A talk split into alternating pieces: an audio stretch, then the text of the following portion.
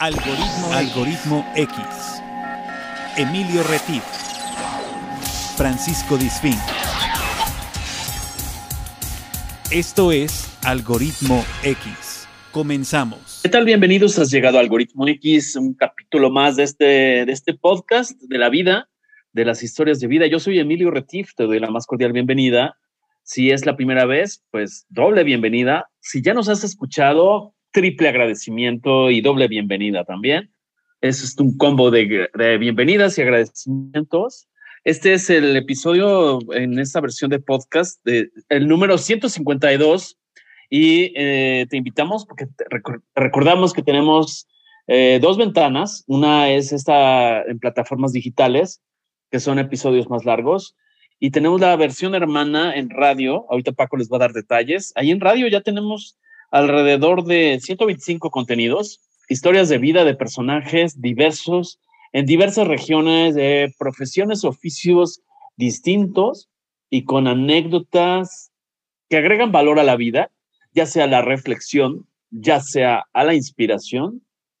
Aquí, como en Botica, tenemos de todo tipo de historias. Y doy la bienvenida a mi colega al co-conductor de, de este programa, Algoritmo X, que es Paco Disfinque. ¿Cómo estás, Paco? Hola, Emilio, ¿qué tal? Yo no sé quién lleva la cuenta, creo que nada más tú, es el único que lleva la cuenta de este programa, pero muy bien que lleves la cuenta porque nadie más lo hace y así sabemos en qué episodio vamos cuando escuchamos Algoritmo X. Bienvenidos sean a otro episodio más, como dice Emilio, un episodio nuevo, como cada semana o casi cada semana que lo hacemos. Eh, sean bienvenidos. Y como decía también Emilio, tenemos la otra ventana que es nuestro programa hermano, que es el programa de radio que sale en la, emisora estatal del estado de Veracruz, aquí en el país México, en donde la pueden escuchar los sábados, los sábados a las 3 de la tarde, hora de México, o bien si la quieren escuchar eh, eh, de manera digital, también la pueden buscar ahí en Spotify como Radio Más y le ponen un espacio y ponen algoritmo X y ahí salen las versiones de radio. Eh, si lo quieren escuchar en vivo a las 3 de la tarde hora de México, lo pueden hacer en radiomás.mx. Y eh, bueno, pues ahí son otros contenidos, son más cortitos, son, son contenidos más, más limitados, de, tiempo solamente, pero de, interés son, son de igual manera muy interesantes. Así es que les damos la más cordial bienvenida. Si llegaron aquí por error o llegaron aquí por coincidencia, pues sean bienvenidos. Si ya son nacidos seguidores, pues también eh, sean bienvenidos. Hoy tenemos una historia eh, de estas que abrimos la ventana aquí en México y se abre en otro país. Y bueno, hoy hablamos con una persona que vive en otro país al que está en este momento, porque eh, a pesar de ser mexicano, está de vacaciones y Emilio es muy latoso y lo agarró de vacaciones para que nos dé chance de platicar con él. Entonces, Emilio, presenta a nuestro invitado, por favor.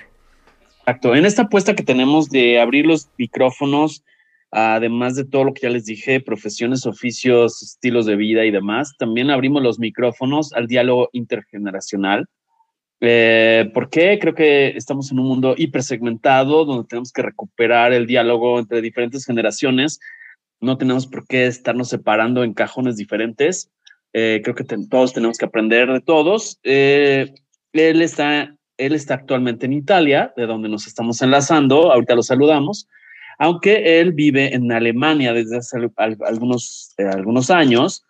Y bueno, él vive en el suroeste alemán, que es el centro de manufactura de dos marcas icónicas, una de ellas tengo entendido, ahorita él me corregirá la plana, eh, es el centro de manufactura de Mercedes-Benz y Porsche, eh, en esta parte de Stuttgart, que es una zona que tiene alrededor de 634 mil habitantes, y bueno, pues como ustedes saben, a los alemanes los ubicamos como los teutones y yo, pues como soy muy metiche, me fui para aprender algo más de que, ¿por qué se les dice teutones?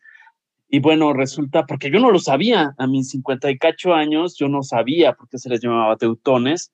Y bueno, sé que era una tribu al norte de Alemania que invadió las Galias. ¿Y qué eran las Galias? Las Galias era la parte de territorio de Francia, Suiza y Bélgica y bueno, de ahí este, se maneja la parte de Alemania. Alemania, además, eh, eh, déjenme decirles que algo que a mí me llama mucho la atención desde niño este, es la bandera alemana. Se me hace uno de los colores combinados, que es como muy vistosa, pero a la vez, vez súper sobria. Em, y bueno, dije, ¿de dónde viene la cromática de la bandera alemana?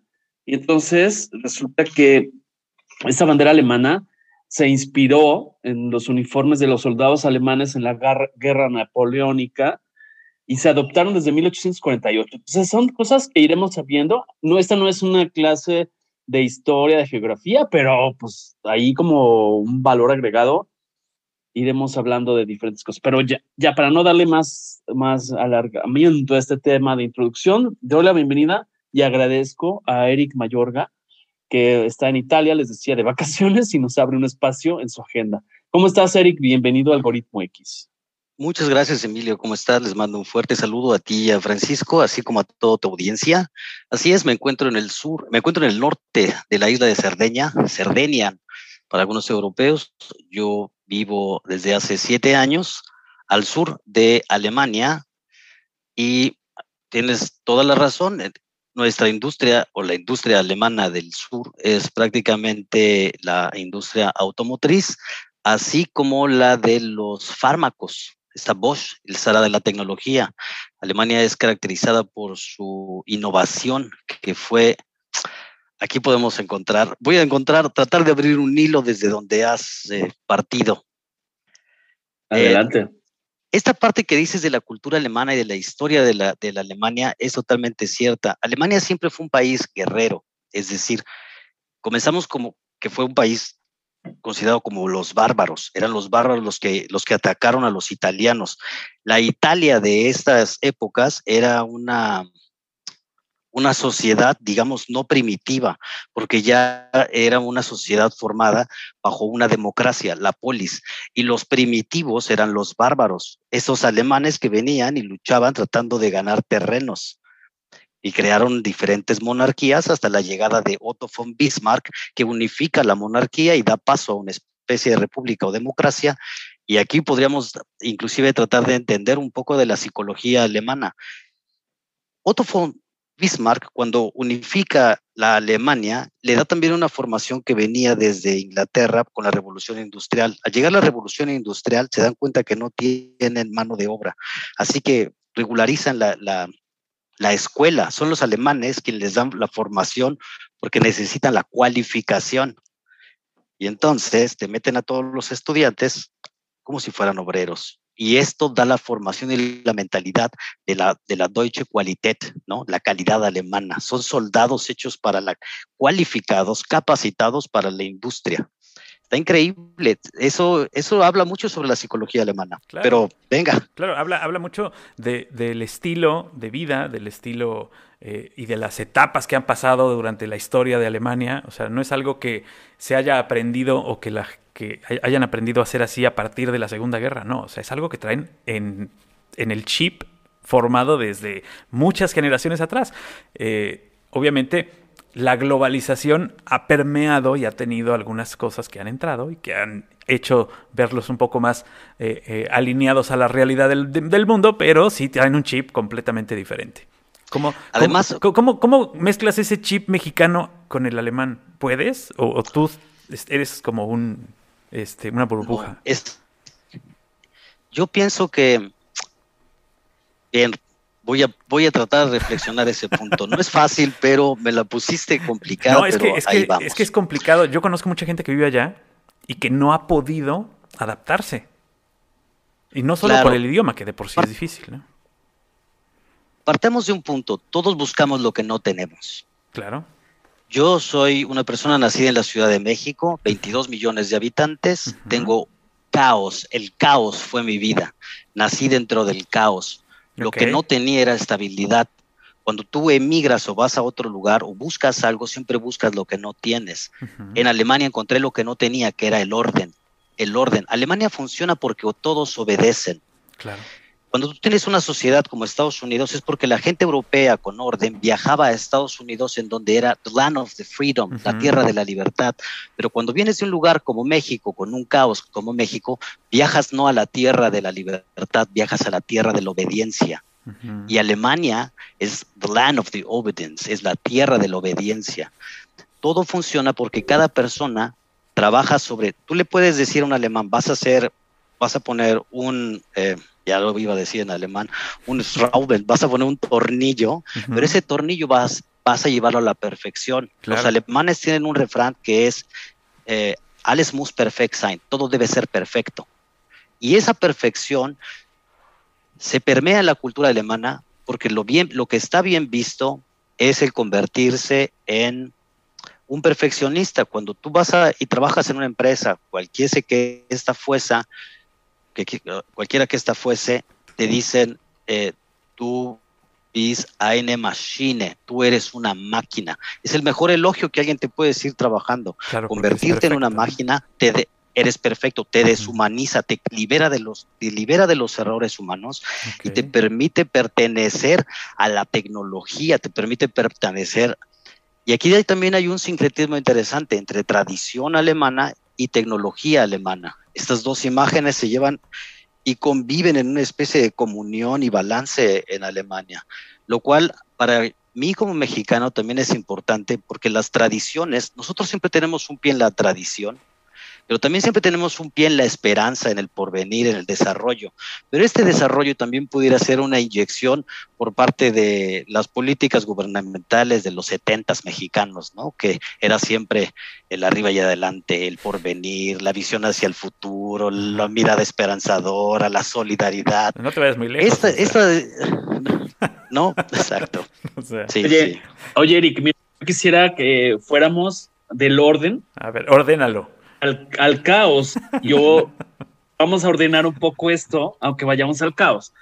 Partiendo de la idea, sobre todo como mexicano que soy, porque si no, habrá gente que va a decir, oye, a ver, partamos de la idea de que no hay territorio ni sociedad perfecta en el mundo, hasta ahora conocido, este, que yo sepa, no, ¿no? Entonces, no se trata de hablar mal de México ni de Latinoamérica, pero tenemos que aprender a observar las cosas. Pero entonces, volviendo al tema, uh, yo quisiera regresar a la línea del tiempo. Sí, claro, para primero saber. Esa parte, sí, justamente, ¿no? Este, ese sincretismo de cómo se da y esa, esa unión de ese viaje de cultura a cultura, ¿no? Entonces, tú dices que, bueno, eh, naciste en la Ciudad de México, yo sé que eres una persona de, medios, o sea, que se ha desenvuelto en los medios, que se ha desenvuelto en eventos em, masivos, profesionalmente hablando, porque ya platicamos antes en una plática preliminar.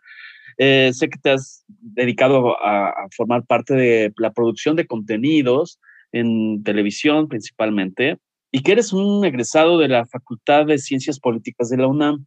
Yo quisiera que me hicieras o nos hicieras un breve resumen de tu infancia, adolescencia. Un breve diario de aventuras, sí. Para hacer un, recorrido este, por tu vida, poco, para poder después trascender o transitar hacia ese orden donde habitas actualmente.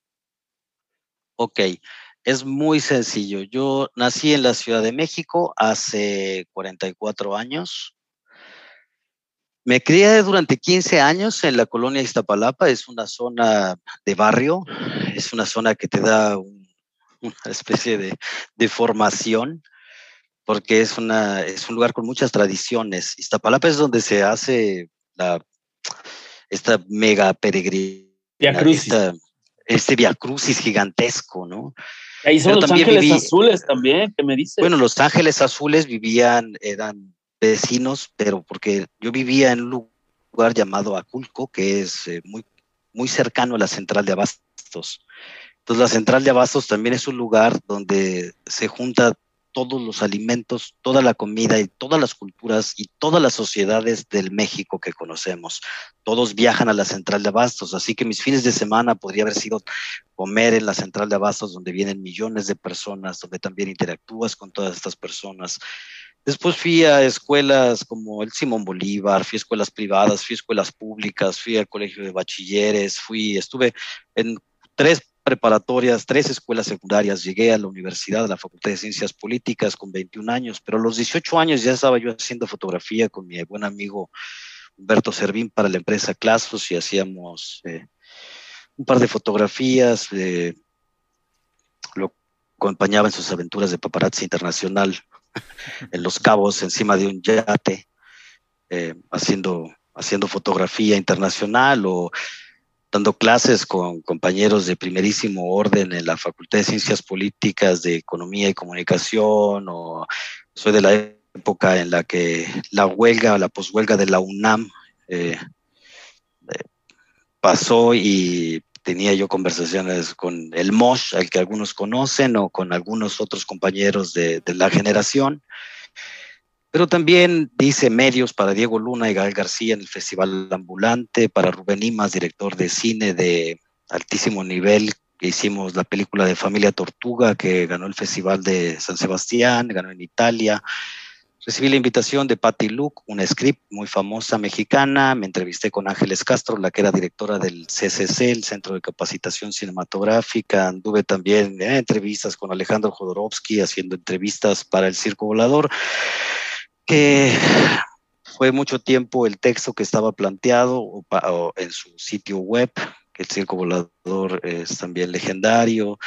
También participé en pues películas, en eventos, trabajé en agencias de publicidad, dice el Sneaker Urbania del 2009, que fue un evento para 100 mil personas en el Estadio Azteca, donde hicimos eventos de hip hop que no se hacían en esa época. Traíamos motocross, traíamos... ¿Qué, año ¿Qué años eran?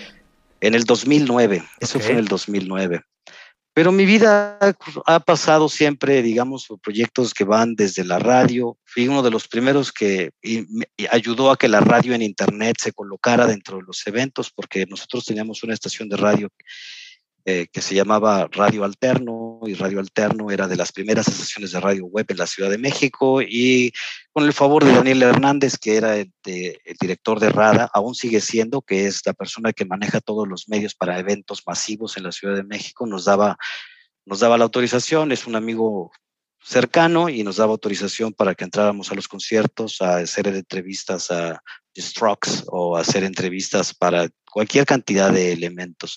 Entonces mi vida ha sido prácticamente eh, estar en eventos como masivos o eventos para artistas de cine o para, para todo tipo de aventuras. Tengo aventuras en donde estoy con Emanuel El Chivo Lubeski en un avión y Terence Malick que ganó el Festival de Cannes o con eh, Ryan Gosling. Tengo aventuras donde lo salvo con fans, ¿no? En Mérida porque vino a filmar la película Song to Song.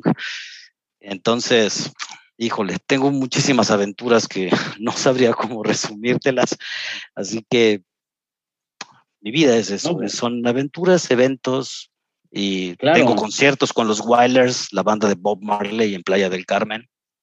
Claro, desde ahí ya viene una ¿no? Una mezcla de cosas, desde Ciudad del Carmen, que también viviste, Playa del Carmen, perdón, este, tengo entendido, entre ese ser paparazzi y organizador de, de eventos masivos y de repente en eso hacerle entre paparazzi y guarura de los que se le están abalanzando al otro, es esa parte de esa mezcla que ya, que ya se viene haciendo, ¿no? Que ya lo vamos a ir viendo en el trayecto de tu vida, pero hay gente que le gusta la vida muy plana, pero yo veo y percibo que a ti te gustan las emociones contrastantes, ¿no? Sí, yo creo que es el mismo biorritmo que traía de la Ciudad de México. La Ciudad de México te, te, impregna y te da una característica muy personal que es eh, ser un melómano, porque tienes que tener en cuenta que hay cerca de 4.000 bares en la Ciudad de México. Entonces tienes 18 años y tienes un abanico de posibilidades para ir a cualquier lugar a cualquier hora, o 10.000 restaurantes, o tienes 5.000 cines. Es decir, la capacidad que tienes de poder absorber la cantidad de información que tienes es increíble. Y esto eh, en un espíritu que vamos a llamarle entusiasta, ¿no? Como diría el doctor Naranjo en esta teoría de, de Yo soy un entusiasta, soy una persona que está en constante búsqueda y en constante exploración de la condición humana. Soy un filósofo urbano, digamos que soy un muchacho de barrio con hambre, ¿no? Y entonces, mm, esta hambre me ha llevado a andar ahora en las islas de Cerdeña, por ejemplo. Pero, ¿qué te llevó, qué te llevó a dar el paso para irte de México a Alemania? Yo pienso que fue, al principio fue el hartazgo, después fue el que yo, yo no creo tener mucho un miedo a algo, ¿sabes? Em, fue muy curioso y te voy a contar porque va entre el chamanismo y está entre el chamanismo, el New Age y, las aventuras eh, ¿no? Está medio cantinflesco, pero te lo voy a explicar. Yo estaba filmando la serie de La Teniente para TV Azteca. Eh, fue una serie pagada por el gobierno de la Ciudad de México, por el, por el, por el gobierno actual, digamos, para crear contenidos que hiciesen ver bien al ejército mexicano. Así que filmamos con el ejército mexicano una serie eh, para, filmada por un equipo, todos éramos gente de cine, que trabajamos para Benjamín Salinas y Roberto González. Y entonces estábamos filmando esta serie en helicópteros de la Marina, en barcos de la Marina, 18 horas diarias por todo México, en selvas, y era increíble. Así que llega a mis manos en una de estas eh, tardes el libro de Regina, un profesor de ciencias políticas que habla sobre em, el despertar de un México. Y este despertar de México, lo cuenta en el libro, es con la fusión de un hombre alemán y una mujer em, mexicana en la punta de una pirámide, donde se juntan todas las culturas. Yo estaba leyendo este libro, pero al mismo tiempo yo salía con una chica que tenía contacto con René May. René May es un hombre que también está dentro de esta corriente de sanadores espirituales, inclusive creo que tengo, tiene un documental llamado La Luz, eh, La Luz, no me acuerdo, es, un documental, creo que está hecho por Marta Sagún. Este hombre me decían que se encontraba en Playa del Carmen. Al mismo tiempo yo tenía un amigo que era el editor de Santiago Pando, no sé si conozcan a Santiago Pando. De hecho ya estuvo aquí en, Algoritmo X, estuvo aquí ya platicándonos con sus chocoaventuras esotéricas de ahora. Correcto. Pues entonces Santiago Pando también se encontraba filmando algo por la zona de la, de la Riviera Maya. Santiago Pando acaba de hacer el documental de Creer es Crear. Y entonces, bueno, estaba yo llego al set, mi amigo me dice, oye, tenemos que ir a Playa del Carmen a filmar y le digo, oye, esto ya está muy esotérico, seguro me va a pasar algo en Playa del Carmen, porque allá está René allá está Santiago, aquí estoy leyendo el libro de Regina, eh, pues voy a estar alerta. Y la primera noche que fuimos a Playa del Carmen fue la noche que conocí a la que hoy es mi mujer, que es una mujer alemana, porque llegando a filmar había una tormenta tormenta muy fuerte que nos prácticamente impedía cualquier navegación. Pero em, a ella la conozco por el azar porque le digo al equipo de castings, el día de mañana yo llevaba toda esta, o sea, toda esta sugestión, ¿no? De, de, de, información y cuando llego les pido y les digo, oigan, por favor, necesito para mañana una chica que haga buceo. Cuando me dan el, me preguntan qué hacer o a dónde ir, les digo, vayan a escuela. Pero en lugar de ir a una escuela de buceo, van a una escuela de idiomas. Así que entra el casting y le preguntan a la recepción, oye, ¿conoces a una chica que bucea? Y ella era la directora de la escuela, ella responde que sí, es totalmente el azar.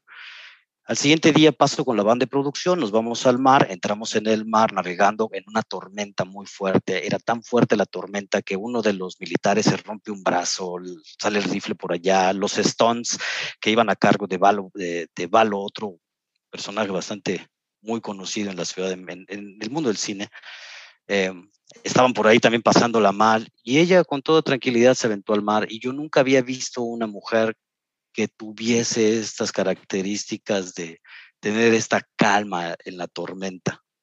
O sea, realmente era algo que yo no había visto. Yo venía de ver otro tipo de mujeres. Y cuando la vi, esa misma noche hubo una reunión del crew y hicimos una pequeña fiesta y yo le dije, pues mira, yo no creo en el amor a primera vista, pero sí en las corazonadas. Y ella me dijo, ¿y por qué no te quedas siempre del Carmen a vivir? Y yo le dije, voy a renunciar. Así que tomé mis cosas y renuncié. O sea, me salí del proyecto y me quedé en Playa del Carmen. Es más fácil que la tabla del uno, o sea. así es. pues es que hay quienes esperan mucho tiempo, ¿no? A su amor platónico, a su pareja, y yo tomé simplemente la decisión de construir desde cero a partir de la intuición, porque hacemos muchas cosas por intuición, creo yo, ¿eh? Sí, claro, sí, sí, sí, hay que dejarse llevar en esa tormenta de emociones, ¿no? Ese, y pues mantener la serenidad, sobre todo. Así como, que fue lo que te llamó? a pesar de que dices que no crees en el amor a primera vista, yo creo que sí. Pues tal vez no lo aceptas, pero sí crees. claro, puede ser, puede ser. tal vez no como amor a la primera vista, tal vez no como amor a primera vista, pero sí hubo algo que te dijo, ok, va.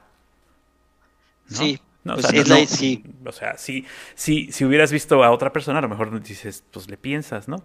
Pero esta dijiste, sí, va, ¿no? Y pues, parafraseándolo, busca lo que no tenía. Así me quedé congelado cuando me encontré a mi güera. Pues sí, hombre.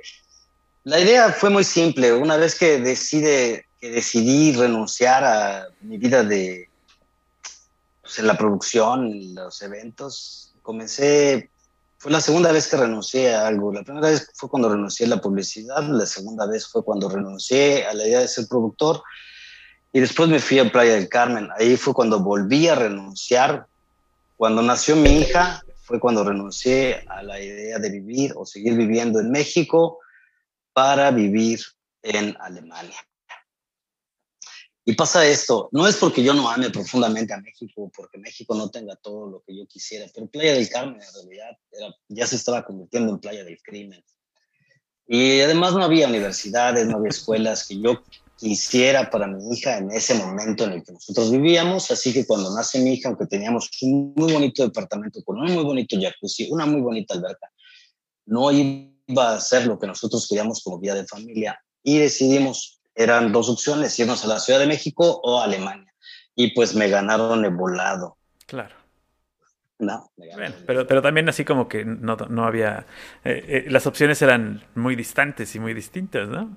Pero fíjate que aquí viene algo bien difícil. La idea de emigrar está es bien dura. La vemos siempre como la, la, posibilidad de querer ir hacia algo mejor. A tener, regresamos al término, buscamos lo que no lo que tenemos. no tenemos, claro.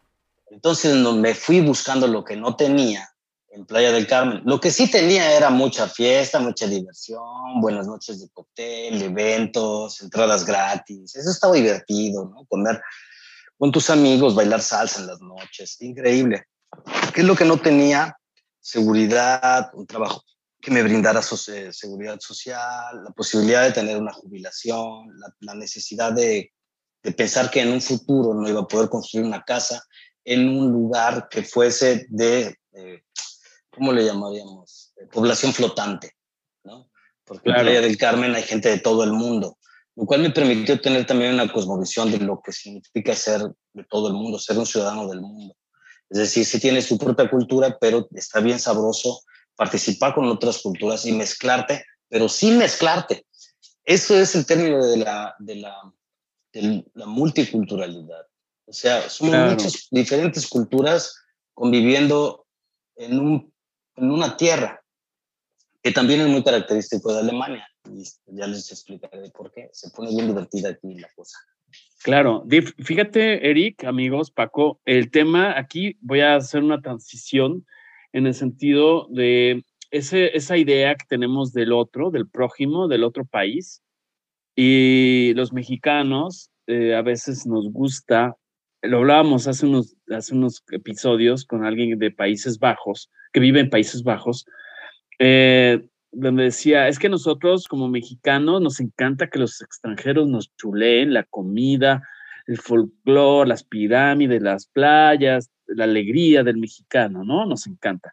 Cuando alguien nos dice las áreas de oportunidad, ahí ya no nos gusta, pero como aplicamos los dichos a veces para afuera, pero no para adentro, eh, y decimos el que se ríe se lleva, te voy a compartir una un resumen de un preguntómetro que yo hice sobre ¿Cómo vemos nosotros desde México a tiempo actual a los alemanes? Yo les hice la pregunta, se las voy a compartir.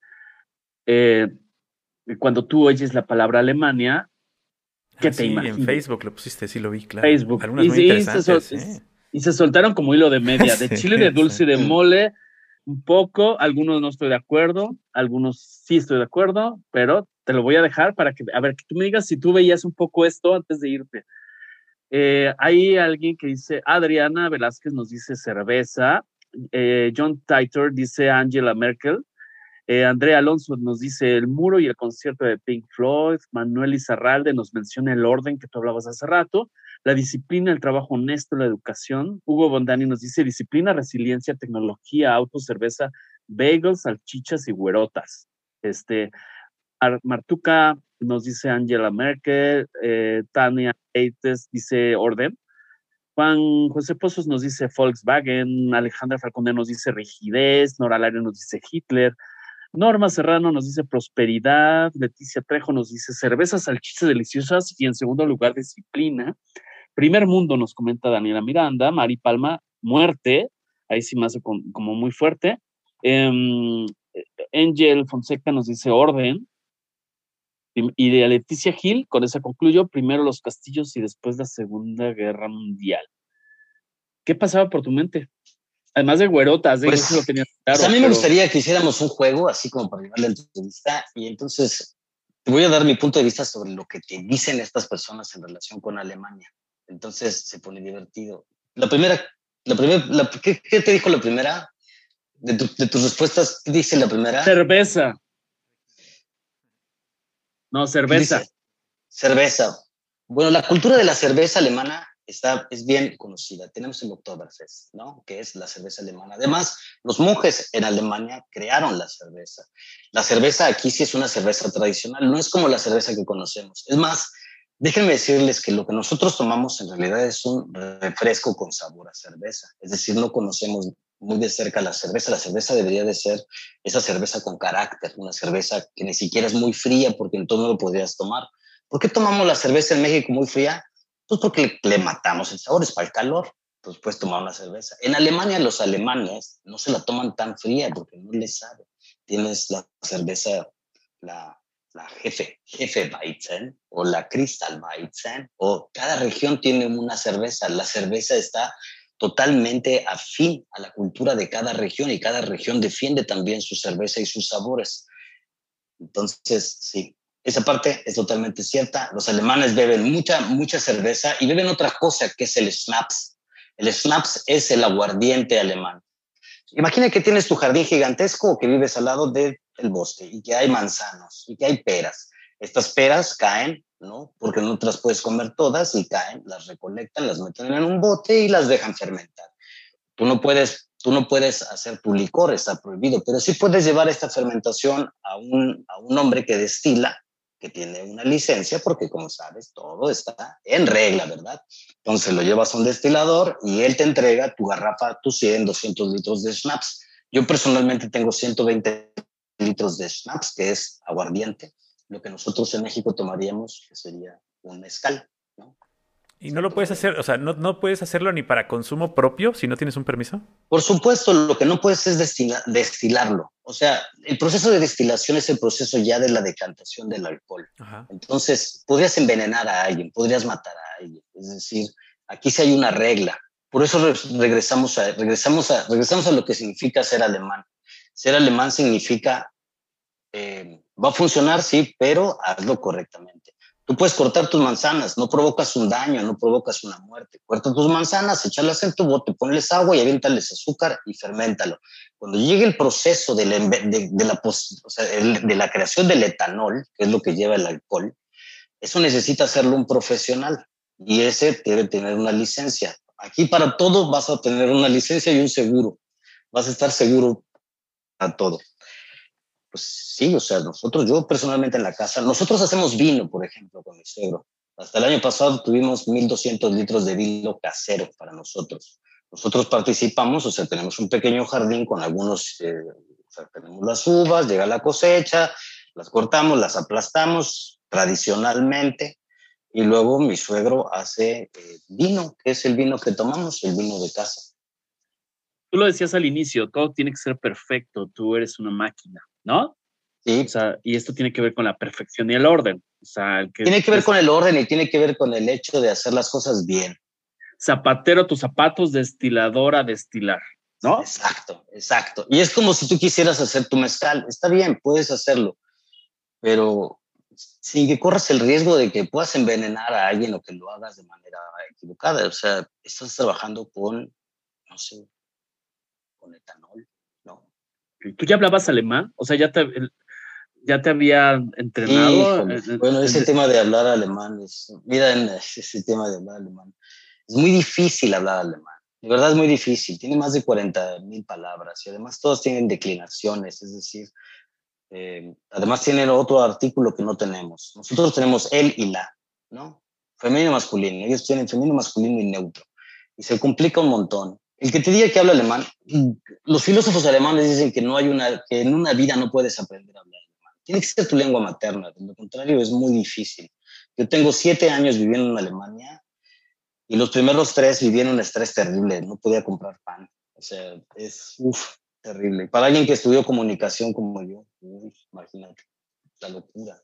Hablar alemán es sumamente difícil. Todo el mundo sufrimos de estrés. Cuando los primeros tres años, cuando me preguntaban mis amigos qué es lo que extrañas de México, yo les decía el lenguaje. Cosa no, cosa curiosa, ¿no? O sea, no extrañaba a mi familia, no extrañaba la comida, no extrañaba tanto a mis amigos como la capacidad de comunicarme. Hasta que un día una amiga me dijo, es que Eric, estás, o sea, una amiga alemana que trabaja para Hugo Boss, me dice, Eric, es que el hablar no es necesariamente la única forma de comunicación, existente de comunicación. Y en ese momento se me reveló como una especie de luz y dije, claro, está la proxémica, está la mímica, está la, o sea, hay muchísimas otras formas de comunicarse sin necesidad de la oralidad. Y en ese momento como que se desbloqueó en mí una especie de trauma interno y pude volver a ser yo, porque el idioma fue, para mí, fue mi némesis, ¿verdad? Pero sí tenías eh, cierto... Eh, Nada. Eh, conocido, o sea, ¿entendías algunas palabras? nada. Mira, es muy curioso. En la universidad, no sé, llámale así destino. Yo empecé a estudiar alemán en el primer semestre de la facultad.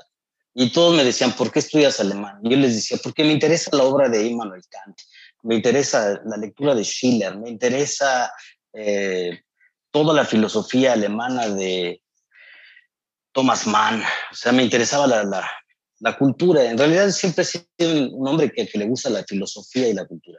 Y yo, en mi, ¿cómo puede, era para mí una ilusión poder leer en alemán, pero no, ni de chiste. Al segundo semestre me di cuenta de que estaba yo así, dije, nada, estoy perdiendo la vida aquí. Y no le veía yo sentido. Y mira, a lo mejor si hubiera seguido, hubiese sido más fácil para mí que hoy en día uno de los problemas más grandes a los que me enfrento es la incapacidad de poder comunicarme a nivel profundo con mis propios hijos, porque mis hijos hablan alemán y yo hablo en español.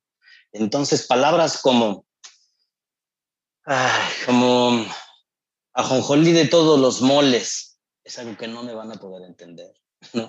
Si yo les digo palabras como, inclusive nuestros dobles sentidos, no lo, no lo entienden porque el alemán es un nombre literal. O sea, el alemán le dices, oye, nos vemos mañana y es nos vemos mañana. ¿No? No existe ese de al ratito, al ratito no existe.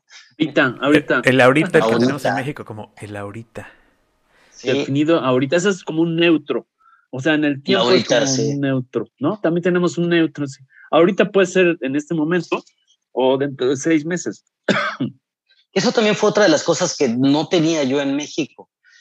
Déjame tratar de bajar esta pelota. Mira, en, en, México tenemos la idea de que nosotros somos muy felices, que somos, que tenemos la palabra, pero, y dicen los alemanes son fríos, los alemanes. No es que sean, es que creo que hay una cuestión que nosotros no tenemos y que creemos que tenemos, es la lealtad.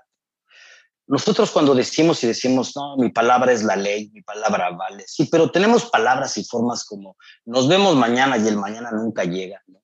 eh, te pago mañana, el fin de semana, te juro que te pago el fin de semana. Y a no, ver qué día nos vemos, ¿no? A ver, a ver qué, día, te llamo, te llamo. Así que el alemán te llamo, se va a quedar esperándote, ¿no? Ay, ¿Qué onda? ¿Por qué no me llamaste? Yo le, leí ah, por ahí eh, en algún lado eh, eh, que alguien te conteste en un mensaje de ya estoy llegando en una cita, ellos cuando lo leen quieren verte llegando. O sea, es correcto. ¿no? Y nosotros lo ponemos, lo podemos poner cuando estamos saliendo de bañarnos, ¿no? Va para Mira, allá. Es totalmente, es totalmente cierto. Hace dos semanas yo tengo una compañera mexicana del trabajo. Llegaba tarde a lo que era una especie de evento de la oficina. Y ella me escribe, estamos en el camión, todos listos, puntuales, para salir puntuales, ¿eh? Arriba del camión. Y solo falta una mexicana, ¿verdad? A ver, que no voy a decir su nombre por respeto, ¿verdad? Entonces viene esta chica y me manda un mensaje y me dice, en dos minutos estoy ahí. Y yo replico el mensaje al jefe de la empresa y le digo, dice que está a dos minutos. Wow. Dos, dos minutos después mi jefe me dice, ¿de qué estás hablando? Dijiste que en dos minutos. Y le, discúlpame, eh, olvidé que somos mexicanos. Claro. Eh, llegó cinco minutos después, no hubo problema. Pero así de literales, es decir, lo que dices lo cumples. Es muy simple y esto en México no existe, no, no quiero, o sea, no quiero generalizar, pero yo no lo tenía, ¿no? Claro. Yo de verdad crecí con la idea de, de ah, mañana o ya lo, y no lo sé. Y aquí simplemente las cosas pasan, la lealtad sucede. Nosotros decimos con después de dos bebidas, le decimos a cualquiera te quiero, es mi amigo, no, contigo y así hasta la muerte, ¿verdad? Y el alemán no te lo dice, pero cuando te lo dice, Es ahí cierto. está, claro. es cierto. Sí, a- a mí- alguien también me preguntaba aquí en México, ¿a- ¿cuáles son los horarios del metro? No, pues cuando pasa, ¿no? o sea, el metro pasa sí, cuando sí. pasa, y si no pasa, pues te esperas. O sea, Pasa. pasa, Claro. ¿no? O sea, Oye, este, Eric, este, tú me estabas comentando en la llamada preliminar, me pareció muy interesante y eso tiene que ver con el tema de la imagen de, de una sociedad, de una persona. Eh, y tú decías que eh, Alemania quizá es una mujer y es una mujer trabajadora. Eh, Y la mujer, la mujer pues también tiene esa contundencia, ¿no? Este, la mujer es una máquina de decisiones, creo. Pero ver, cuéntanos esa parte de que Alemania es una mujer trabajadora. Para mí Alemania siempre es una mujer, bueno, ha sido una mujer después de la Segunda Guerra Mundial. Esta es una teoría loca que tengo, ¿verdad? Pero se voy a compartir. Después de la Segunda Guerra Mundial, el 65% de los hombres están muertos. No hay hombres, hay mujeres y hay ricos. Los ricos emigran a muchos lugares del mundo, como México, ¿verdad? No voy a dar el nombre de los abogados alemanes mexicanos que tienen las patentes, pero allá se encuentran, lo puedes rastrear el que quiere en internet, ¿verdad? Esto no es clase de historia. Entonces, tenemos la parte de las mujeres saliendo a las calles a trabajar después de la Segunda Guerra Mundial. También salieron después de la Primera, pero en este caso en particular hubo demasiada destrucción. Tenemos mujeres fuertes y tenemos unos ricos y tenemos el plan Marshall metiendo dinero a Alemania. Así que abren las puertas de Alemania y vienen los migrantes, ¿no? Vienen muchos eh, griegos, vienen muchos turcos, vienen muchos italianos, todos con ganas de trabajar. Vienen y se ajustan a la organización alemana por parte de esta sociedad, digamos, eh, protectora. Es como una mamá. Aunque fíjate lo interesante, el artículo para, para llamarle la patria no es mujer, en alemán es der Vater, es el padre, ¿no? En Alemania es el padre. En realidad protegen como una madre. Y las mujeres estaban trabajando, las mujeres tienen muchísima fuerza en Alemania, tienen, inclusive no hay bebés, no quieren tener hijos porque todas están trabajando, es decir, son mujeres que están totalmente empoderadas. Pero después viene un sincretismo porque se casan con estos migrantes y vienen las segundas generaciones de hijos, en donde sí ya se descompuso la cosa, porque eh, el dinero que se creó con esta sociedad de mujeres y hombres migrantes, eh, una vez que quedó en poder de las grandes empresas, las empresas dicen, bueno, vámonos por la productividad, agarraron el dinero y se lo llevaron, obviamente, pues a las manos de Taiwán, a China. Están las empresas en México y los trabajadores alemanes quedaron, obviamente, insatisfechos, tristes y decepcionados. Y esto provocó que le echaran la culpa a los nuevos migrantes, ¿no? Dijeron, como ustedes están viniendo, ¿verdad? Ya no tenemos aquí el dinero, pero ese es otro cuento. En realidad, este país está levantado por las manos de las mujeres trabajadoras alemanas, quienes tienen todo mi respeto, es decir, en realidad son mujeres como cualquier mujer trabajadora de cualquier lugar del mundo, pero particularmente las alemanas son muy fuertes. Yo he tenido la fortuna de trabajar con alemanas que trabajan hombro con hombro, o sea, si tú tienes que montar algo, porque una de las aventuras que tuve aquí fue haciendo eventos, pero del área de montaje. Hacíamos el, el diseño de la decoración del museo de Porsche de Mercedes-Benz. Y las mujeres con, o sea, totalmente técnicas, o sea, recortan madera, o sea, tienen tecnología, ¿no? O sea, manejan, son, son increíbles, son increíbles, algo que no había visto. Claro. Oye, pero en este proceso, a ver, vamos a ver si, si te voy siguiendo la partitura, porque eh, en este proceso de llegar y adaptarse a Alemania con esos contrastes que estamos descubriendo, ¿no? Y quizá a veces pasa en que ante la mujer hay que permanecer en silencio, ¿no? Y más si no hablas el idioma. Entonces, platícame un poco esta etapa de esa parte donde no sabías pedir el pan, quizás sabías pedir una cerveza, que es el equivalente, es la versión líquida del pan, ¿no? La levadura y la mezcla, pero entonces, pero no te animabas, estabas en esta parte de gestionar estos cambios, no tenías la manera de expresarte, tal vez te ayudabas de la proxémica, de la vocálica, de, de los gestos, pero no terminabas de entender esta parte. ¿Cómo manejaste estos cuatro años de silencio contigo, con, con no sé, platícanos un poco de esta parte. Mira, yo creo que muchos, no sé, son como yo, creo. Eh, hemos sobrevivido muchas aventuras como el azarillo de Tormes, es decir, somos personas que hemos sobrevivido porque tenemos una capacidad casi cantinflesca, casi de tipo Tintán, ¿no? Ese es el azarillo de Tormes, ese es el Tintán. Es el que, que al final, no sé cómo, pero lo logra. ¿No? Es la suerte por encima. Y esta suerte del mexicano sí la tenemos porque utilizamos nuestro mayor talento. Algunos son la empatía, otros son como hablan, algunos son como envuelven, otros son como mienten. Pero al final todos tenemos una herramienta que es el quién sabe cómo, ¿no? Y este, ese tintanismo, ¿no? Que te, que te va salvando siempre de unas y otras y te evita quedar muerto de hambre. Cuando me llegué a Alemania me di cuenta que para a mí había sido mi capacidad de hablar, es decir, yo siempre había hablado, hablé en la universidad, hablé en los medios, hablé por todos lados y cuando llego me encuentro que me quitan, eh, me ponen de verdad un cierre y me dicen, a ver ahora de qué eres capaz, reinvéntate muchacho.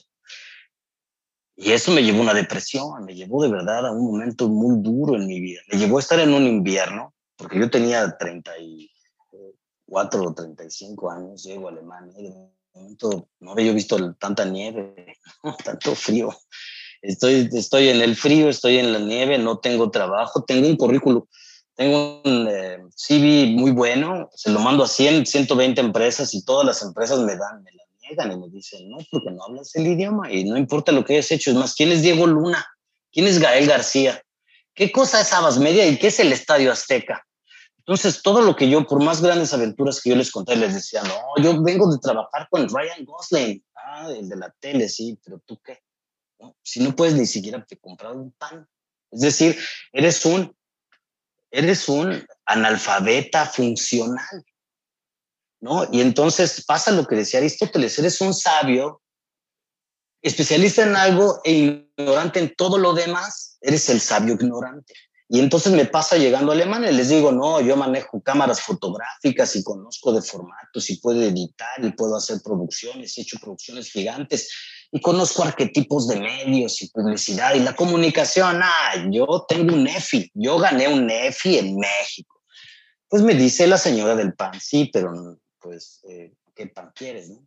Y yo, pues, solo quiero una baguette, ¿no? Y este golpe, este golpe al ego, este golpe a, nuestra capacidad quintanesca de sobrevivencia nos pone a pruebas. Y a mí me puso a prueba. No conseguía trabajo, eh, fue muy duro, me quería regresar, estaba yo chille, ¿verdad? Eh, muchacho de barrio, imagínate, yo crecí haciendo disco pirata en Tepito dos años de mi vida, es decir, estaba yo de verdad en contacto con, con, la delincuencia, decías, o sea, bueno, una delincuencia funcional, digamos, de tianguis, ¿no? O sea, esa delincuencia permitida, ¿no?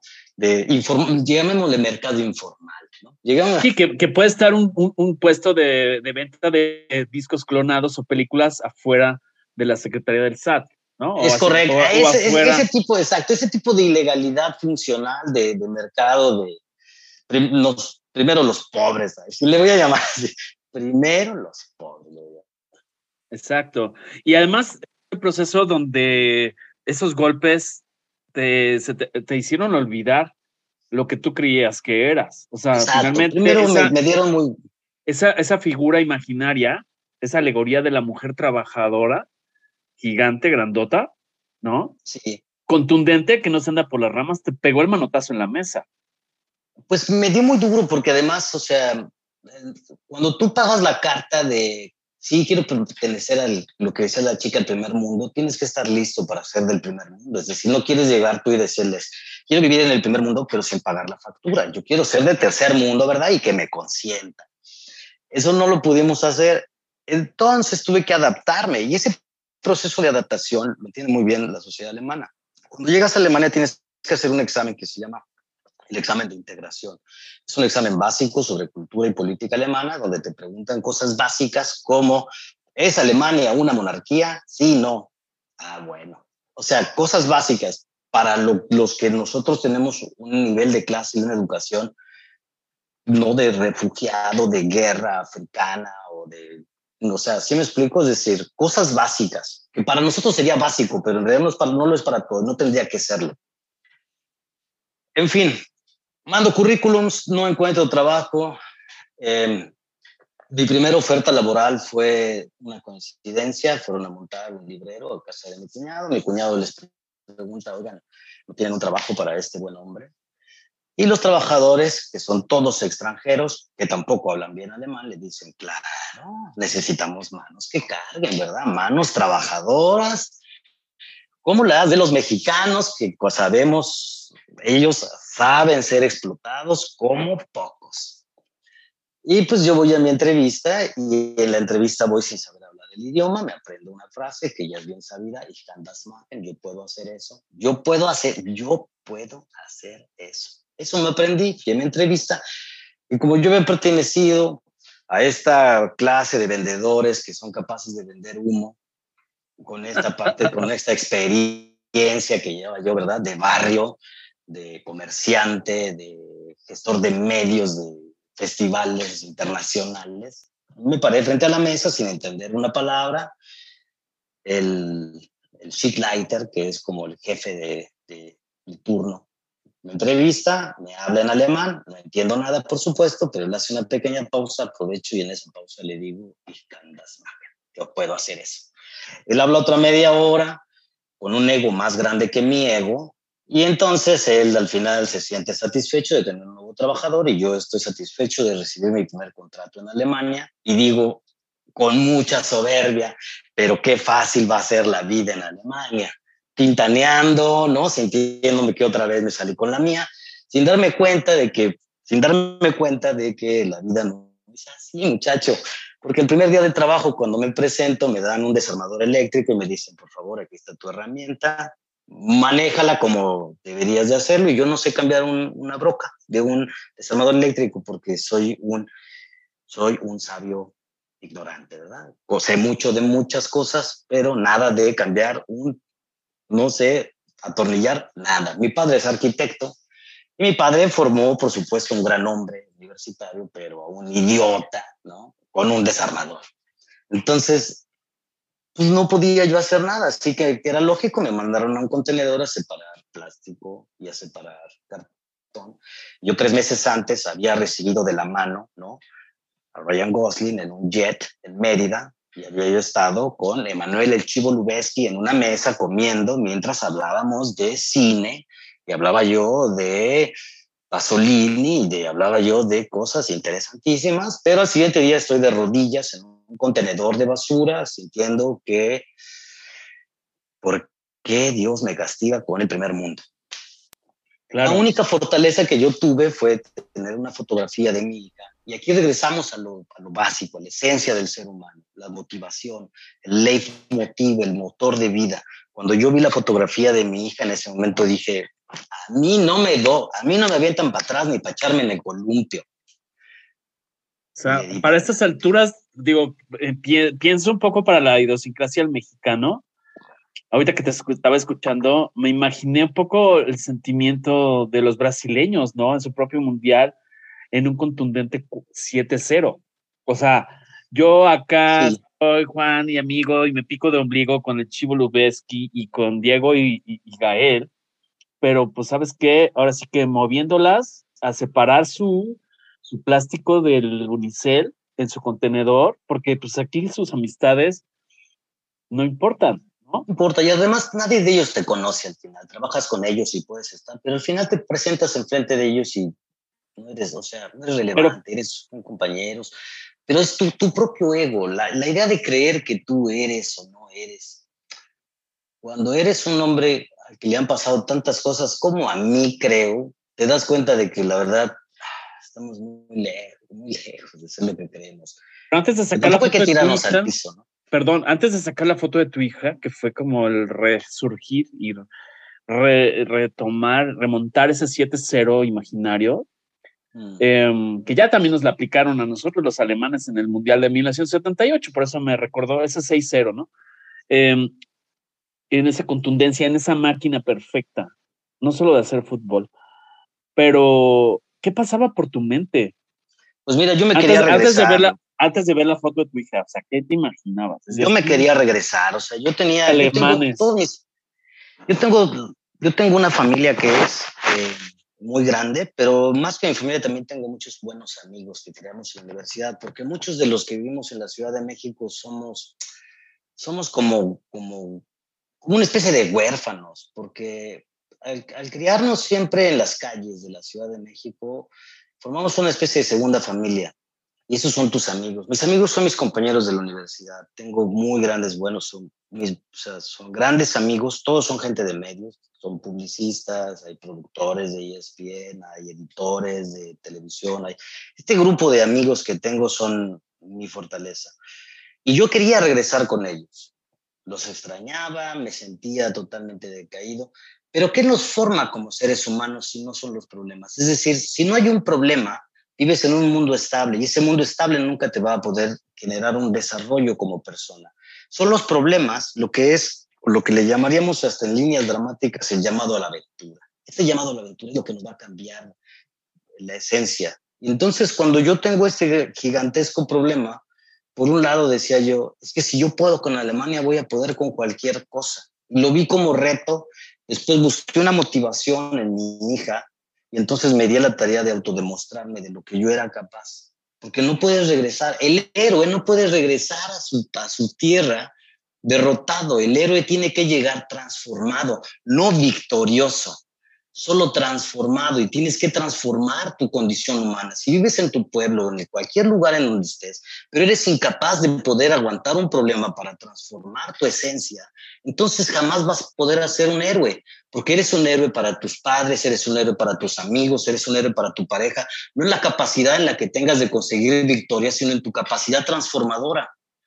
Y en esa medida es lo que nosotros buscábamos, bueno, lo que yo buscaba como familia, y era lo que yo buscaba como padre de familia, yo quería que mi hija me viera los ojos y encontrara en mí lo, la calidad de ser humano que yo podía ser, no la que yo creía que era. Y entonces me llevó esto a un esfuerzo máximo, un esfuerzo de verdad brutal, un esfuerzo de, de levantarme a las 5 de la mañana y caminar entre la nieve y caminar de mi casa por la nieve para llegar a mi, a mi lugar de trabajo, regresar y ir a la escuela de idioma tres horas diarias y llegar cansado, con hambre. Tres años la pagué y pagué la factura. Hoy en día ya tengo una oficina, ya, ya otra vez estoy bien, pero, uy, hermano. O sea, pagaste tu derecho de piso. Pagaste tu derecho de piso. Así es. Y eso es lo que no estábamos acostumbrados a hacer porque crecimos viendo a Pedro Infante, crecimos viendo a Tintán. Creemos que de verdad que las cosas nos van a salir por una especie de golpe de suerte, ¿no? Es decir, se me chispoteó, pero la logré. Claro, fíjate, Paco, perdona, este, Eric, quiero, quiero seguirte leyendo, lo, lo asocio con todo lo que nos estás narrando y todo está interconectado. En ese preguntómetro que apliqué, eh, por ejemplo, Lichu Galde nos dice el muro. O sea, tú te estabas enfrentando contra tu propio muro, así como los maratonistas dicen, estoy en mi muro, o sea, alcancé mi muro. Y, y, y o, te, o, le dabas la vuelta o te brincabas, ¿no? Mira, y también, y, ajá, adelante. Esa es una muy buena, es una muy buena reflexión. La idea del muro es la idea de la fortaleza. La idea de la fortaleza tiene dos funciones. Una es protegernos y otra es el separarnos. Es decir, un muro nos separa de lo exterior y nos protege al mismo tiempo. Ahorita me encuentro en la isla de, en, la isla de Cerdeña, en Alguero. Es una ciudad fortificada. Los fenicios cuando llegaron aquí era un lugar de comercio, es decir, todo es bienvenido, pero al mismo tiempo todo paga. Todo debe de ser, todo es una cuota. Y el muro, de, en este caso, el muro nos divide y nos protege. Por un lado, yo creé mi propio muro, que era mi familia, pero al mismo tiempo eso evitaba que me dañaran, pero también me protegía para no sentirme vulnerable porque yo era un tipo vulnerable, es decir, perdí la seguridad por completo. Imagínate que con mi ego y mi arrogancia que caminaba por las calles de la Ciudad de México sintiéndome aquel, porque yo había sido productor, ¿verdad? Y conocía a todo el mundo. Y de momento me encontraba en un pequeño lugar a 10 kilómetros de la ciudad, en donde estás en un pequeño pueblo con, no sé cuántos habitantes tenga ahorita el pueblo exactamente en donde estoy, pero pocos, es decir, y no hay nadie porque estás caminando solo en la nieve y entonces ya no tienes a quién convencer, ya no tienes con quién salir, ya no puedes. Las condiciones, también hay un determinismo geográfico. No puedes salir porque hay nieve y si hay nieve hay frío y si hay frío te mueres. Entonces hay un determinismo geográfico, un determinismo económico y un determinismo del lenguaje, es decir, tu comunicación no te permite. Los muros ni siquiera los construí yo, los muros me fuesen construidos por mi determinismo geográfico y yo tuve que romper el muro, ¿no? Así que así es. A veces los muros nos separan. En este caso el muro no me defendía, me separaba de una posible... Eh, de un crecimiento. Vida armónica y de un crecimiento, es decir, de una integración a una nueva cultura. Claro, sí, de, de, abrirte tú la oportunidad de crecer, porque finalmente tú te la tenías que abrir. Es correcto. Y todos tenemos muros así, ¿eh? y todos nos hacemos estas fantasías mentales. Las teorías psicológicas le llaman, le llaman distorsiones cognitivas. La teoría de las distorsiones cognitivas, una de estas 10 es un decálogo. Uno de estos puntos es eh, adelantarse las conclusiones. ¿Cuántos de nosotros no estamos siempre diciendo, ah, no voy porque seguro va a pasar esto? Y este seguro va a pasar es una distorsión entre la realidad y lo que tú crees que va a pasar. O como las mujeres que dicen eh, todos los hombres son iguales. No, no todos los hombres son iguales. Los hombres con los que has tratado sí, pero no todos. Es otra distorsión cognitiva. Todo, la generalización, la minimización, adelantarse a las consecuencias, la sobre, la sobre exageración. O sea, y que son, todos esos también son muros. Claro, fíjate, voy a seguir leyendo y, y, lo estoy asociando. Esta es toda una historia. Lili Burot nos dice: racismo, nos trataron muy mal estando allá, nos aventaban las cosas, quizá por directos, paisajes hermosos, pero nos maltrataron como turistas, ¿no? Entonces, sí, técnicamente el ahorita, el diminutivo, el ahorita voy, un cafecito, pues rashkan, rashkan, rashkan, sí. Pues sí, nos tratan mal, son racistas, ¿no? ¿Te sentías un poco así? Bueno, eh, al principio yo pensé que era, mm, no, no le puedo llamar un racismo como tal, más bien le llamo una especie de... Sí lo hay, sí lo hay. Más bien no te voy a mentir, sí hay un racismo, pero racismo lo he visto en todos lados. Yo quiero ir a un restaurante en la colonia Polanco, en la Ciudad de México, que es la zona exclusiva, y hay un tipo moreno igual que yo, de cadena, diciéndome, no vas a entrar. O hay estos nuevos casos del Sonora Grill, en el cual sientan a las personas, creo, el, no sé dónde, por, por, su, por su pantone, ¿no? Tienen un pantone al entrar. Entonces, racismo lo hay en todos lados. Lo que aquí también hay, hay un clasicismo. Es decir, como aquí toda la gente eh, lucha, lucha con los codos, el clasicismo está todavía mucho más marcado. En México tenemos el, pues no tendré que comer, pero estamos en familia. En Alemania no es así, en Alemania de verdad luchas con los codos no está bien visto el derrotismo. Se vale todo menos el fracaso. Si tú te vuelves, fíjate lo que te estoy diciendo, si tú te vuelves un hombre de éxito, no le importa a nadie en el mundo cómo lo hayas tenido, porque este mundo, en este, en este mundo se vale todo menos el fracaso. Entonces, si eres un delincuente y logras mucho dinero, un gran empresario, un innovador, un científico, si lo logras, nadie nos va a interesar, nadie nos va a interesar cómo lo hiciste. Y en Alemania, el lograrlo se representa siempre bajo el materialismo. Tienes un gran coche, tienes un gran jardín, alles muss perfekt sein, regresemos al perfeccionismo, todo es perfecto, tu casa es perfecta, siempre vas a tener a alguien en una ventana. En Alemania siempre va a haber una persona mirando desde atrás de las cortinas translúcidas de su casa, tratando de ver qué se compró el vecino para mejorarlo. Cuando nosotros, o por lo menos esta es mi experiencia personal, yo tengo un jardín y el vecino está podando su jardín, yo estoy adentro de mi casa con aire acondicionado viendo el partido de fútbol diciendo, ah, mira, ese güey está trabajando. ¿Sí me explico? El alemán no, el alemán ve al vecino cortando el césped y va a cortar el césped con tijeras para dejarlo tres, o sea, con dos milímetros de tolerancia. Esa es la diferencia cultural. La diferencia es que nosotros vemos que el que trabaja más es más tonto. Uno debería de ganar más trabajando menos. Y el alemán, y el alemán debe trabajar más para ganar más y mientras más ganes porque más trabaja y mejor trabaja. Y eso es, pero, pero bueno, eh, ok, estamos en, cierta manera generalizando eh, la idiosincrasia del mexicano y del latino en general, ¿no? Eh, yo quisiera, todo el mundo dice, yo quisiera un puesto de esos que no hacen nada y ganan mucho, o quisiera ser diputado, o este, ¿no? O que me den una placita por ahí para que me llegue mi dinero y no tenga yo que hacer, y aparte pueda yo hacer mis cosas, ¿no? Mis extras. Y digamos que allá la idiosincrasia o la enseñanza desde muy pequeños es lo que tienes te lo mereces. Te lo ganaste. Claro. Te lo deben dar porque, te lo, porque lo hiciste bien. Claro. Y tienes que hacerlo mejor que el de junto de tus 30 compañeros de escuela para que a ti te den el trabajo. Claro. Y además, vamos otra vez al punto de la educación. Aquí, cuando van los niños a la escuela, a los primeros cuatro años, hay, un, hay una especie de control por parte del gobierno en el cual están revisando los niños para ver cuáles son sus calificaciones. Al llegar a la cuarta o quinta clase, el gobierno dice, tu hijo es de 10, tu hijo es de 9, tu hijo es de 8. Tu hijo puede ir a la escuela de 10, a la escuela de 9 y a la escuela de 8.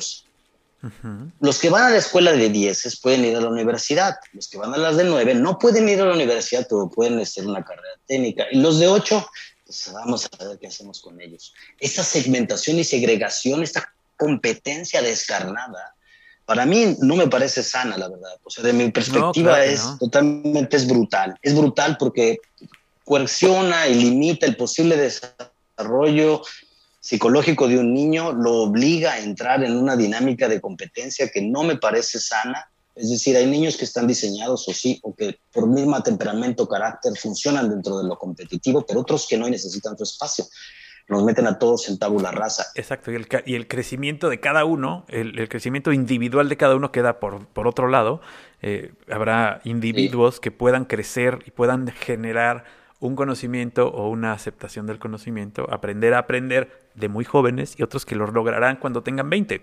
Y entonces eh, intentar a todos medirlos bajo la misma... Eh, este, tábula, como dices tú, pues no, no hay manera, ¿no? O sea, no, claro, obviamente funciona y les funciona a ellos para lo que hacen. Es correcto, y entonces veamos, veamos con un, con un claro cristal cada país, cada cultura, mi experiencia personal, tiene pros y contras. Claro. Alemania funciona, pero ¿qué costo tiene que pagar? Y, no están preparados, creo, perdón que te interrumpa, no están, yo creo que no están preparando a su sociedad para emigrar. Las están preparando para quedarse y ser parte de la fuerza del país. Cuando en otros lugares lo que te dicen es huye. O sea, cuando puedas, sálcate de aquí, ¿no? Sí, porque además nos consideramos una sociedad feliz. Es decir, en México eres feliz, pero, pero la verdad es que cuando te falta de comer, tampoco eres tan feliz. Y es pues una idea de que, pues no, que es, una idea falsa, es una idea propagandística creada desde hace muchos años. ya no me voy a meter en esos temas, en esas aguas ponzoñosas. Pero, eh, o sea, los medios de comunicación, si bien en cualquier lugar no te pueden decir qué pensar, te pueden decir en qué pensar, te ponen, te ponen las cosas sobre la mesa. Nadie te obliga qué decir, pero te puedo decir cuál es el tema de moda, te puedo poner la agenda sobre la mesa y te puedo decir, esto es la felicidad. Y otra cosa, si tú revisas la historia mexicana, te vas a dar cuenta que la historia mexicana es el orgullo. Después de la Revolución Mexicana, era mirar hacia el pasado como algo bueno. Nosotros estamos orgullosos de nuestro pasado, pero no estamos orgullosos de nuestro presente. porque hemos crecido con el tema orgullo en el pasado. El alemán es lo contrario. Después de la Segunda Guerra Mundial, puso una especie de cobija en el pasado y dice, nadie hable del pasado, nadie hable. ¿Qué es lo que sí podemos hacer? Entwicklung, el desarrollo, la innovación, la modernidad. Entonces valoran lo tradicional, porque son países que, son, que es muy tradicional, tienen grandes festividades tradicionales, las casas tienen una estética tradicional, pero lo mantienen en secreto. Lo que sí dicen a viva voz es la tecnología y la innovación. Y nosotros, al contrario, nuestra tecnología e innovación está por ahí olvidado. ¿Por qué? Porque el partido hegemónico eh, que dominaba México durante muchísimos años siempre obligó a que todos los contenidos se evocaran hacia la melancolía, hacia eh, la añoranza del pasado, hacia lo revolucionario, hacia inclusive hacia lo prehispánico. Es decir, nadie está orgulloso de ser un, de, una, de una cultura sincreta, de ser un sincretismo, de ser la unión entre lo español y lo, y lo, y lo azteca, o lo yucateco, lo mexica, o, lo, cualquier cultura. Es decir, estamos orgullosos de lo que fuimos, no de lo que somos, que, también es una tragedia. Pero tampoco el alemán está orgulloso de lo que es. Nunca vas a ver una bandera alemana eh, colgada de una, de una casa porque lo confunden con un nazi. Y eso también es una tragedia. Claro, de hecho, esos son otros los comentarios que nos dicen en nuestros amigos del Preguntómetro. Merce Rivas nos dice nazismo, supremacía aria, aberración, pero de alguna forma, bueno, es un proceso de, de, vivir en tiempo actual. Ok, eso no podemos borrar la historia, pero tampoco podemos vivir empantanados en decir esto, esto es y esto será siempre, ¿no? Esa es una imagen arquetípica, como lo es el mexicano con un zarape y un sombrero. Cuando llegué a Alemania me dijeron, oye, ah, mexicano, tequila, sombrero. Yo les decía, no, mexicano, Diego Rivera, mexicano, eh, tenemos eh, cultura, poesía, literatura, filosofía, tenemos muchísimas otras tecnologías, tenemos sociedades eh, increíbles de conocimiento. Y los alemanes no son nazismo, los alemanes son mucho más que nazismo. El nazismo fue una etapa muy oscura, pero hace 80 años que ya pasó. Yo tengo un grupo de amigos en Alemania llamado los Siebenbürger. Los Siebenbürger fue la última población de alemanes radicados en Rumania antes de que, cuando terminó la Segunda Guerra Mundial, había un grupo que vivió durante mil años en Rumanía. Con la llegada de Ceausescu, Ceausescu les dice, bueno, ya se acabó, yo soy un dictador, todos a su casa, todos a su casa. Carabinieri, ahí están, ya, llegaron. Sí, ya me di cuenta, disculpen, es que no puedo controlar esos audios. No, no te preocupes, estamos, así es, así son estas grabaciones. Para que vean, que es, en, para que vean que es en vivo. Claro. Eh, y eso es una, para todos los que no se dan cuenta, es una sirena italiana. Ahora las conocen. Entonces, em, hasta perdí el, perdí el hilo, hombre. Em, ah, sí. Entonces, todos estos alemanes que fueron civiles durante la Segunda Guerra Mundial, vivían en completa armonía en pueblos, son echados por el, nuevo dictador Ceausescu y los corren y ellos tienen que dejar Alemania atrás y vienen en, en un éxodo masivo de civiles alemanes que no tenían una relación con el nazismo. Es decir, el nazismo fue, imagina que tu país va a la guerra y entonces van todos, pero puedes o no estar de acuerdo con la guerra, pero perteneces a ese país. Y, y, todos piensan que todos estaban de acuerdo, todos, son, todos los alemanes eran nazis de la Segunda Guerra, todos. Y no es verdad, es decir, era el gobierno y el ejército atacando y haciendo una, una, campaña de propaganda muy fuerte, pero también había civiles, había niños, los niños no tenían ninguna culpa y esos niños hoy tienen 80 años y vivieron una época oscurísima. Pero hay muchas sociedades que pasaron épocas oscuras. Ahí vete a España y ve el, oscurantismo, ve, ve, las masacres de la cristiandad, ¿no? vete a Roma, vete a... Sí, bueno, cada, quien tiene sus demonios, ¿no? Cada país tiene sus demonios y mencionarlos eh, puede levantar llaga en cualquier persona que sea muy, tradicionalista, ¿no? O sea, eh, tú vas a España y hablas de Franco y bueno... Eh, eh, no te quieren ni contestar, ¿no? Este, Y aquí en México, pues lo estamos viendo en persona, ¿no? O sea, estamos teniendo al demonio en persona, en vivo y en directo todas las mañanas, y nadie puede hablar de él, ¿no? O sea, nadie puede ni verlo, ni escucharlo, ni soportarlo. Entonces, este, así, así es. Esto eh, eh, sí, hacia afuera, cada país presenta, pues, o lo muy bueno o lo muy malo. ¿no? Lo normal y lo estándar, pues eso se queda en el país y lo conocemos los pues que vivimos en él, ¿no? Es correcto, y todos los países, todos los países a los que yo he visitado, y no he estado en pocos, sufren de algo. así, todos, tienen, todos tienen un problema de racismo. O sea, para responder a la chica esta que mencionó, todos los países del mundo tienen mucho de racismo, mucho de clasicismo, porque es muy importante darse cuenta que la sociedad contemporánea ha polarizado la sociedad, la clase media se está cada vez diluyendo más, los ricos son muy ricos y los pobres cada vez son más pobres y más. Entonces, racismo sí hay, en Alemania sí hay, clasicismo mucho. Y aquí hay otra cosa, hay muchos migrantes, muchísimos. En Alemania hay muchísimos migrantes por esto de, las, de la posguerra porque las fronteras se abrieron, no había nombres, vinieron de todos lados. Para que se den una idea de lo que más abunda, aquí son turcos. Los turcos son a Alemania lo que los mexicanos a los Estados Unidos. Ahora, en, el tiempo nos vienes diciendo en esta parte de, de, sincretismo, de la integración, pues sí, no es nada más cumplir con ese examen que nos hacías mención, de la historia y todo, sino integrarse de facto, integrarse en la vida cotidiana, en tu misma familia, porque no solamente fuera de tu casa, sino en ese trabajo.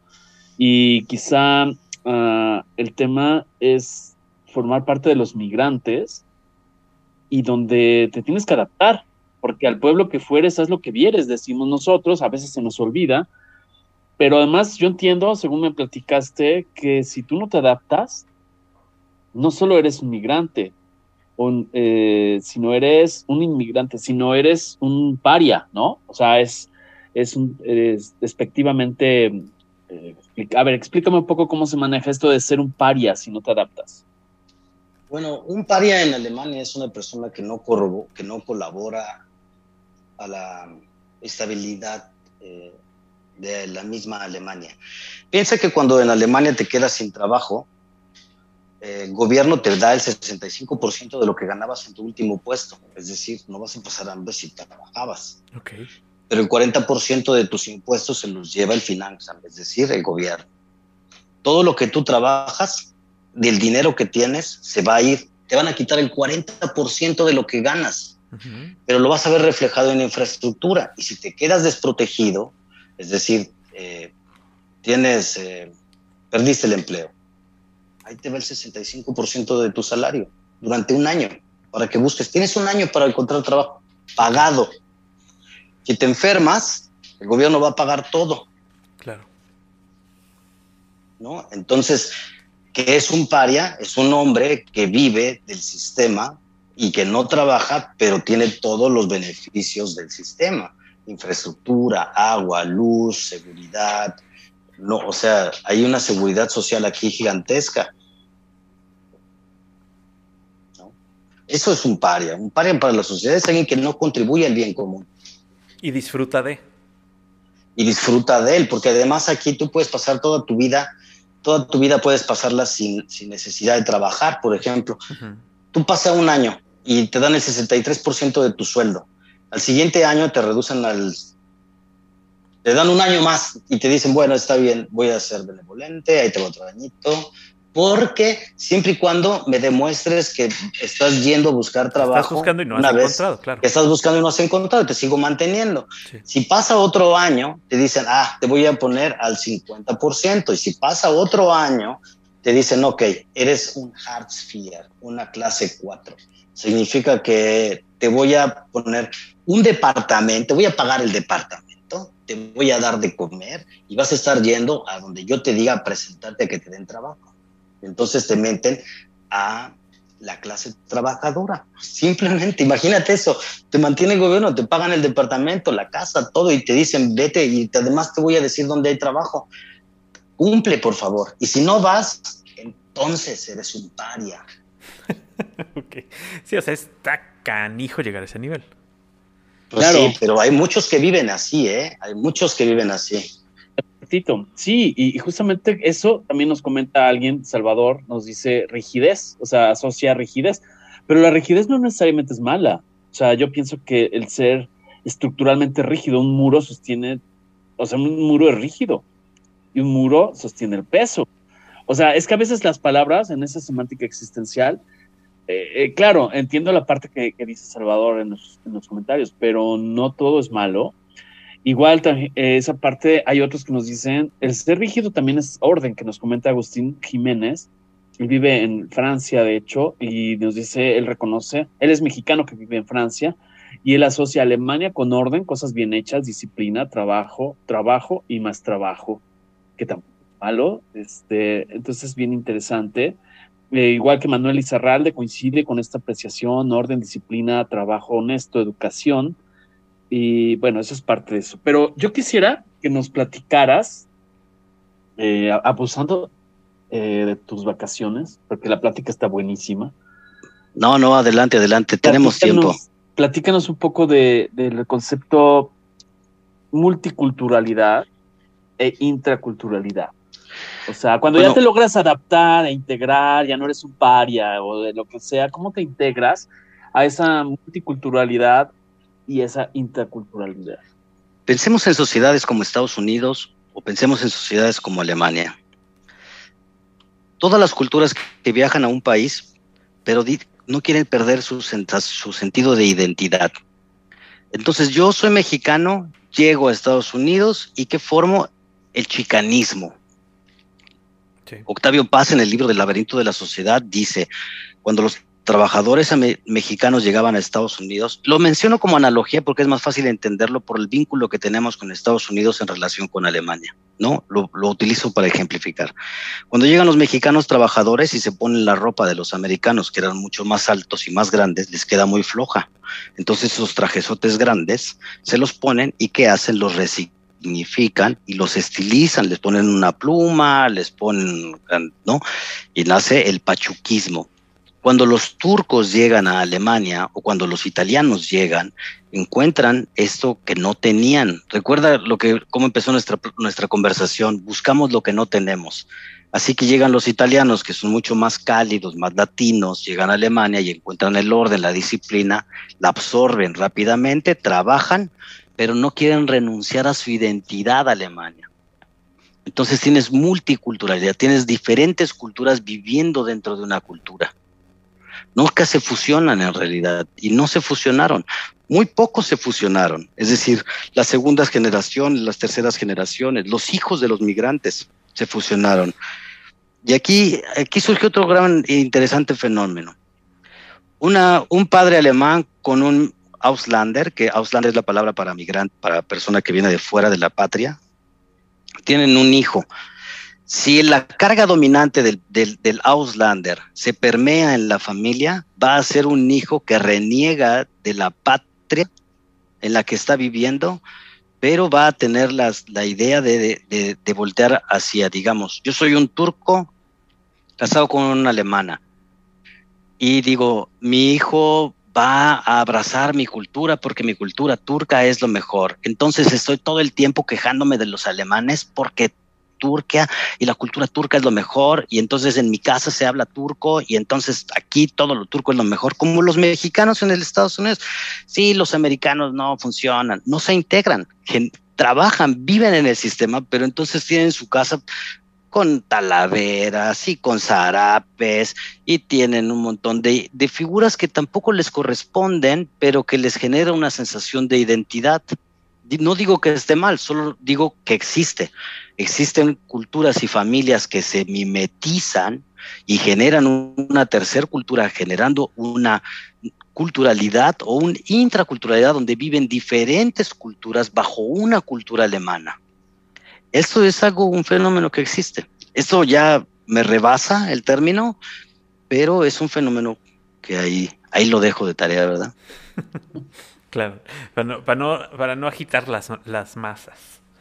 Sí, sí, sí. De alguna forma. Oye, pero tú cómo, cómo, cómo lidias con esta interculturalidad, como decía Emilio, esta aculturación? Pues, pues yo al principio chillaba, ¿verdad? Porque lo más difícil como ser humano, imagínate que yo quiero platicar con mis hijos en español. Yo hablo solo el español con mis hijos. Y yo hablo en español, pero ellos hablan alemán.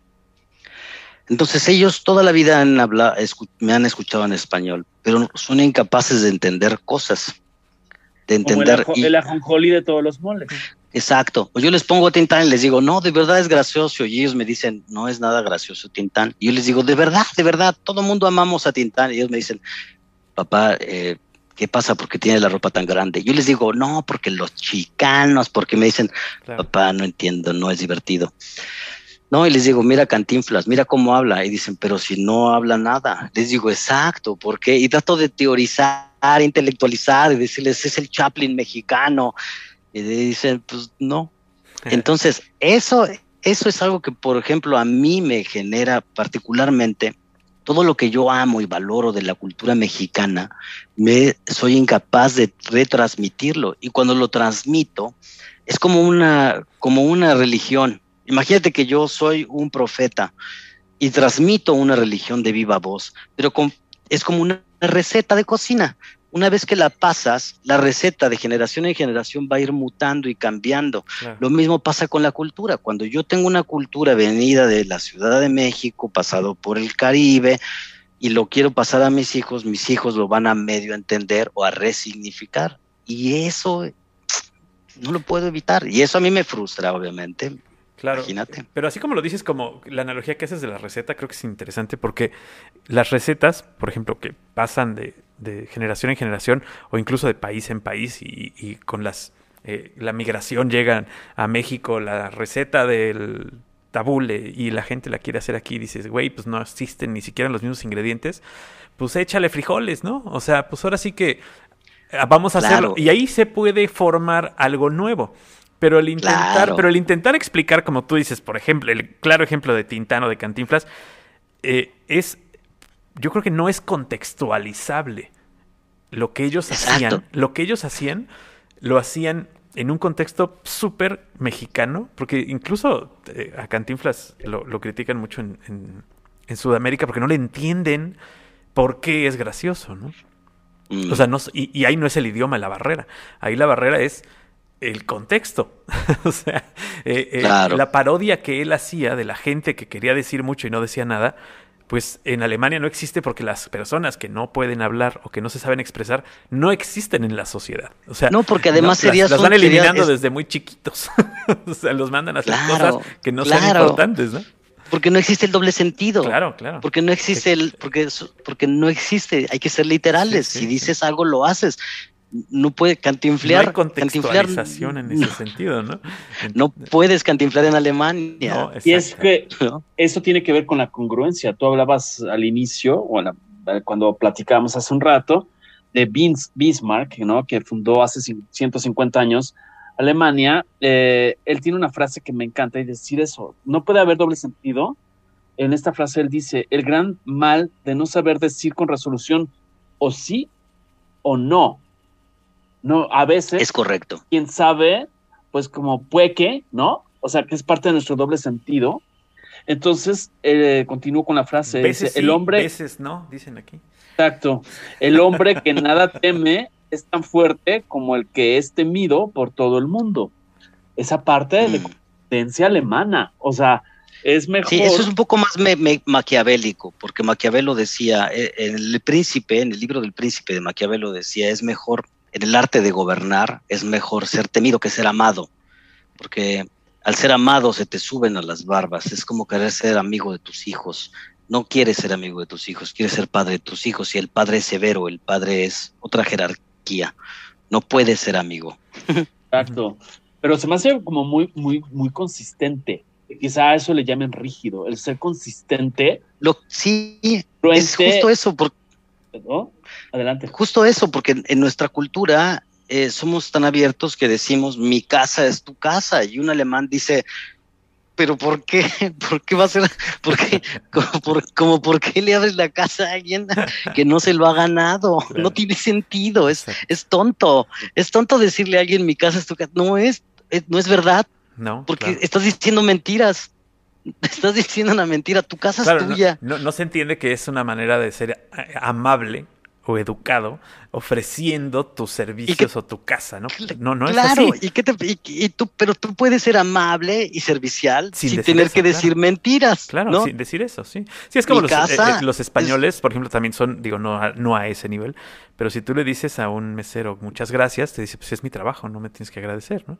Sí. O sea, pero Sí. porque, o sea, gracias de qué, pues si me pediste la sopa, aquí está la sopa. O sea, Sí. gracias de qué, ¿no? Me la vas a pagar, Sí. cabrón. O sea, Y además nos cuesta mucho trabajo, ¿no? Nos cuesta mucho trabajo pensar la idea de, de decirle a alguien, em, es no, cultura pues- servil, ¿no? Que tenemos in- en Claro. el chip. O sea, en el ahí te va ADN, esta, ahí te va ADN. esta. ¿Qué te, ¿Qué te parece cuando tú le preguntas a alguien, oye, disculpa, y se voltea y te dice, mande, Ajá, mande sí, usted, Claro.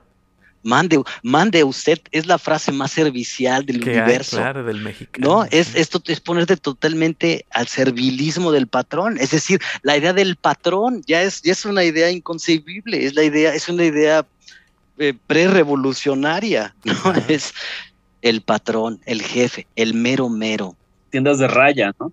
tiendas Sí. de raya. Pero fíjate que estaba leyendo para los que están, eh, pues que piensen viajar a Alemania o estén pensando ir a estudiar o viajar, y quiero que me valides esto, que me puse a buscar un poco, entender el contexto. Em, también sé que los alemanes, o al menos encontré en internet, los alemanes que si chocas de frente o por descuido o distracción, están muy acostumbrados a también decir disculpe. Ustedes, o sea, está bien visto que, que te disculpes por, por una distracción de ese tipo. ¿Estoy en lo correcto o no? Pues, no lo, es- pues lo que pasa es que lo cortés no quita lo Cuauhtémoc. Exacto. Pero es que, pero imaginemos que es una máquina que jamás te van a decir, o sea, son, si son racistas no se van a disculpar. O sea, Susana, esas creencias absolutistas, pero tienen un carácter, ahí te va, lo, lo primero que, lo primero que tienes que pensar cuando piensas en vivir en Alemania es, sé correcto y pide siempre más, más y mejor. Es decir, llega alguien y monta una cocina en tu casa. Si tú te quedas callado y le dices, ah, muchas gracias, eso no es alemán. Lo correcto sería decir, pudo haber estado mejor, te tienes que quejar. Quejarte es muy alemán, decir, a ver, eh, esto pudo estar mejor y esto. ¿Y qué pasa si buscar siempre ese desarrollo y ese más, ese más es lo que hace la diferencia? Pero eso no equivale a que la educación no, es, no vaya de la mano. Un alemán jamás va a tocar a tu casa si no te marcó antes y hizo una cita. No existe eso de que hay... Pasaba Oiga, yo vecino, por aquí aquí, estoy. venía yo a ver si tenía No existe. La educación y el respeto al derecho ajeno, de verdad, aquí es mm, ley. Nadie te va a tocar a tu casa, nunca. Nadie te va a marcar por teléfono. El call center prohibidísimo. Eso de que le debes al banco y te marcan, te lo van a hacer con mucho la señorita respeto. X que debe en copia. No, o sí, sea, no. O sea, si hay una estampa en tu, en tu buzón, nadie te va a meter publicidad que no quieres. Es decir, todo, todo es demandable. No. Entonces, to- si tú tocas con alguien en la calle, un disculpa es súper válido. y también tocas la puerta para ingresar, aunque esté a puertas abiertas, o sea, tocas Nadie una va a tener su puerta abierta nunca. Porque, mira, ahí, ahí voy a entrar aquí algo que es bien interesante. Ahí va, es que yo tengo una forma, ya se dieron cuenta, tengo una forma rara de pensar. Eh, Jürgen Habermas, en su libro Teorías de la, Teorías de la Comunicación, tiene y hablaba sobre cómo tenemos tres diferentes esferas. La esfera pública, la privada y la íntima. Este es un alemán que dice, todo lo que pasa en la sociedad pertenece a la esfera pública. Después tienes una esfera privada, que son tus amigos, y luego tienes una esfera íntima, tu casa.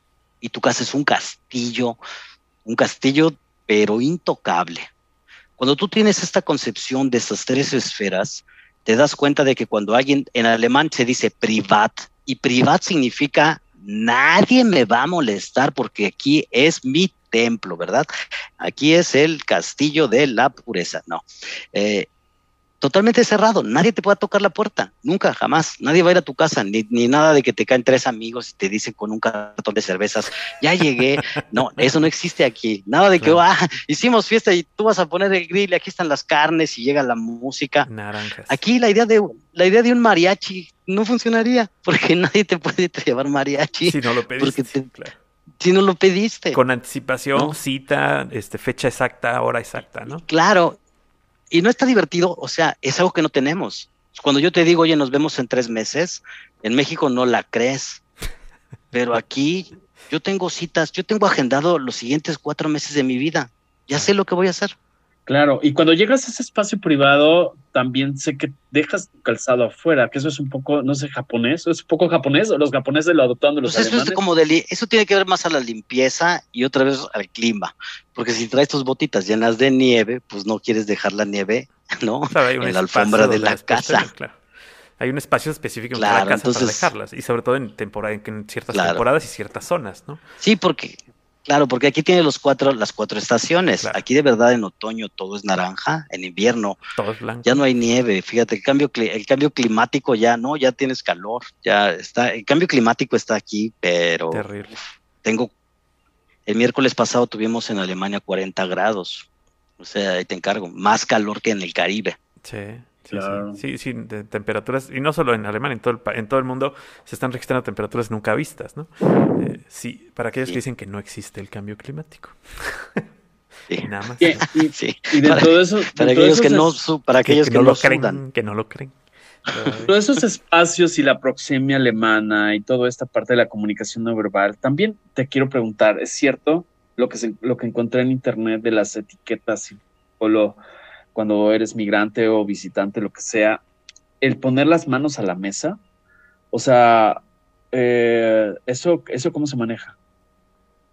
No, bueno, las etiquetas y la, hay un libro, pero no me acuerdo cómo se llama. En Alemania existe lo que nosotros tenemos como el libro de Carreño, pero es otra cosa. Pero la etiqueta es de... No, no sé lo de las manos, pero sé lo del silencio a la hora de comer. Si tú vas a un restaurante a comer, vas a vas a escuchar los trastos que se están lavando. Si tú vienes de Veracruz, ¿no?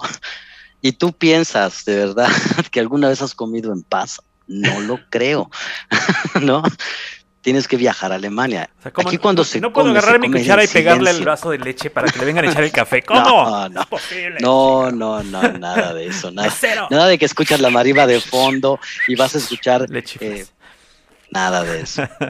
Aquí no vas a escuchar, no vas a escuchar ni el más, ni el más ligero chasquido del zapato doble color bailando un danzón en el malecón. ¿Cómo la gente no aplaude cuando se le caen los cubiertos al mesero? No puede ser. No, no, no, eso no, eso no. Qué rígido, qué rígido. Imagínate, no, entiendo por qué. Sí, no entiendo, sí, pero sabes, aquí es profundo silencio, es, es eso es lo que vamos. ¿Cuál es la diferencia entre lo privado y lo público? Estás en lo, estás en lo público, estás comiendo en un restaurante, no es tu vida privada.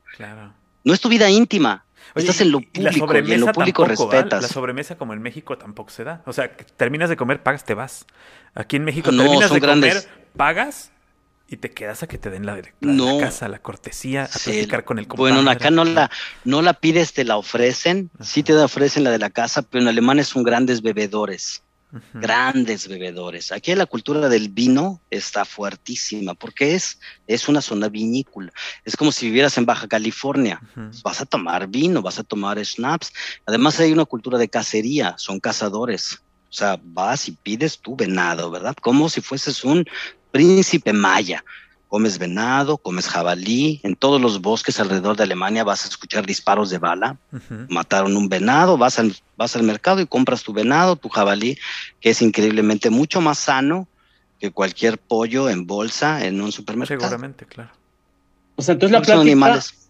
la plática en una comida que mantienes el silencio mientras estás este, comiendo, te esperas a terminar bueno, no tanto en silencio, estoy, o sea, cuando digo en silencio es en una voz baja. Exacto. Es una voz controlada. Sin estar este, echando desmadre. Sí, no vas a tener una tía, la tía eh, diciendo eh, barbaridades, el jalón de greñas, el niño es correcto, los niños deben de ser correctos, es Niños decir, hay una mano severa. Cosas los pueden intentarlo, pero vas a encontrar que el padre es severo, porque, o sea, en ese momento cuando el niño quiere empezar a correr, la obligación del padre es corregir no es corregir con un periódico, vas al restaurante con un periódico en la mano. No, niño, ¿no? Y periodicazo en la cabeza rápido y entonces los demás padres voltean y asienten con cierta severidad, como diciendo, Vaya, bien hecho, qué bien, el no, niño, exacto, no está volverá a pasar. correcto". Estoy seguro que no volverá a pasar. No volverá, exacto, eh, correcto, ¿no? Así de muy bien. y el ¿no? niño dirá, Y entonces- gracias padre, he sido corregido. Exacto, entonces levantas en ese momento tu copa de vino y, Claro. y- y dices con una, con una voz fuerte, no, fuerte pero serena, le he demostrado que no solo soy más fuerte, sino más noble. Claro. ¿Cómo le dirías eso? ¿No? Dirías eso en alemán. A ver, si yo te dije. Es una si muy buena dijera- escena como para, como para un sketch en México, pero Sí, bueno, sí. allá no lo entenderían. Allá quedaría como algo normal. Eric, Correcto. por favor, tradúcele a, a- a este, a estos alemanes, este, que yo, diles por favor que, a ver, Hans, o te aplacas o te aplaco. ¿Cómo le dirías Ah. eso? En alemán. Híjole, qué difícil. La palabra aplacar me va a ser un poco difícil de traducir. Claro. Es, es complicado La porque no la La conocen. ¿no? palabra aplacar, la palabra aplacar creo que la conoces tú, mi tía, mi abuelita doña Chole. Exacto, mi vecina que tiene mi 82 años.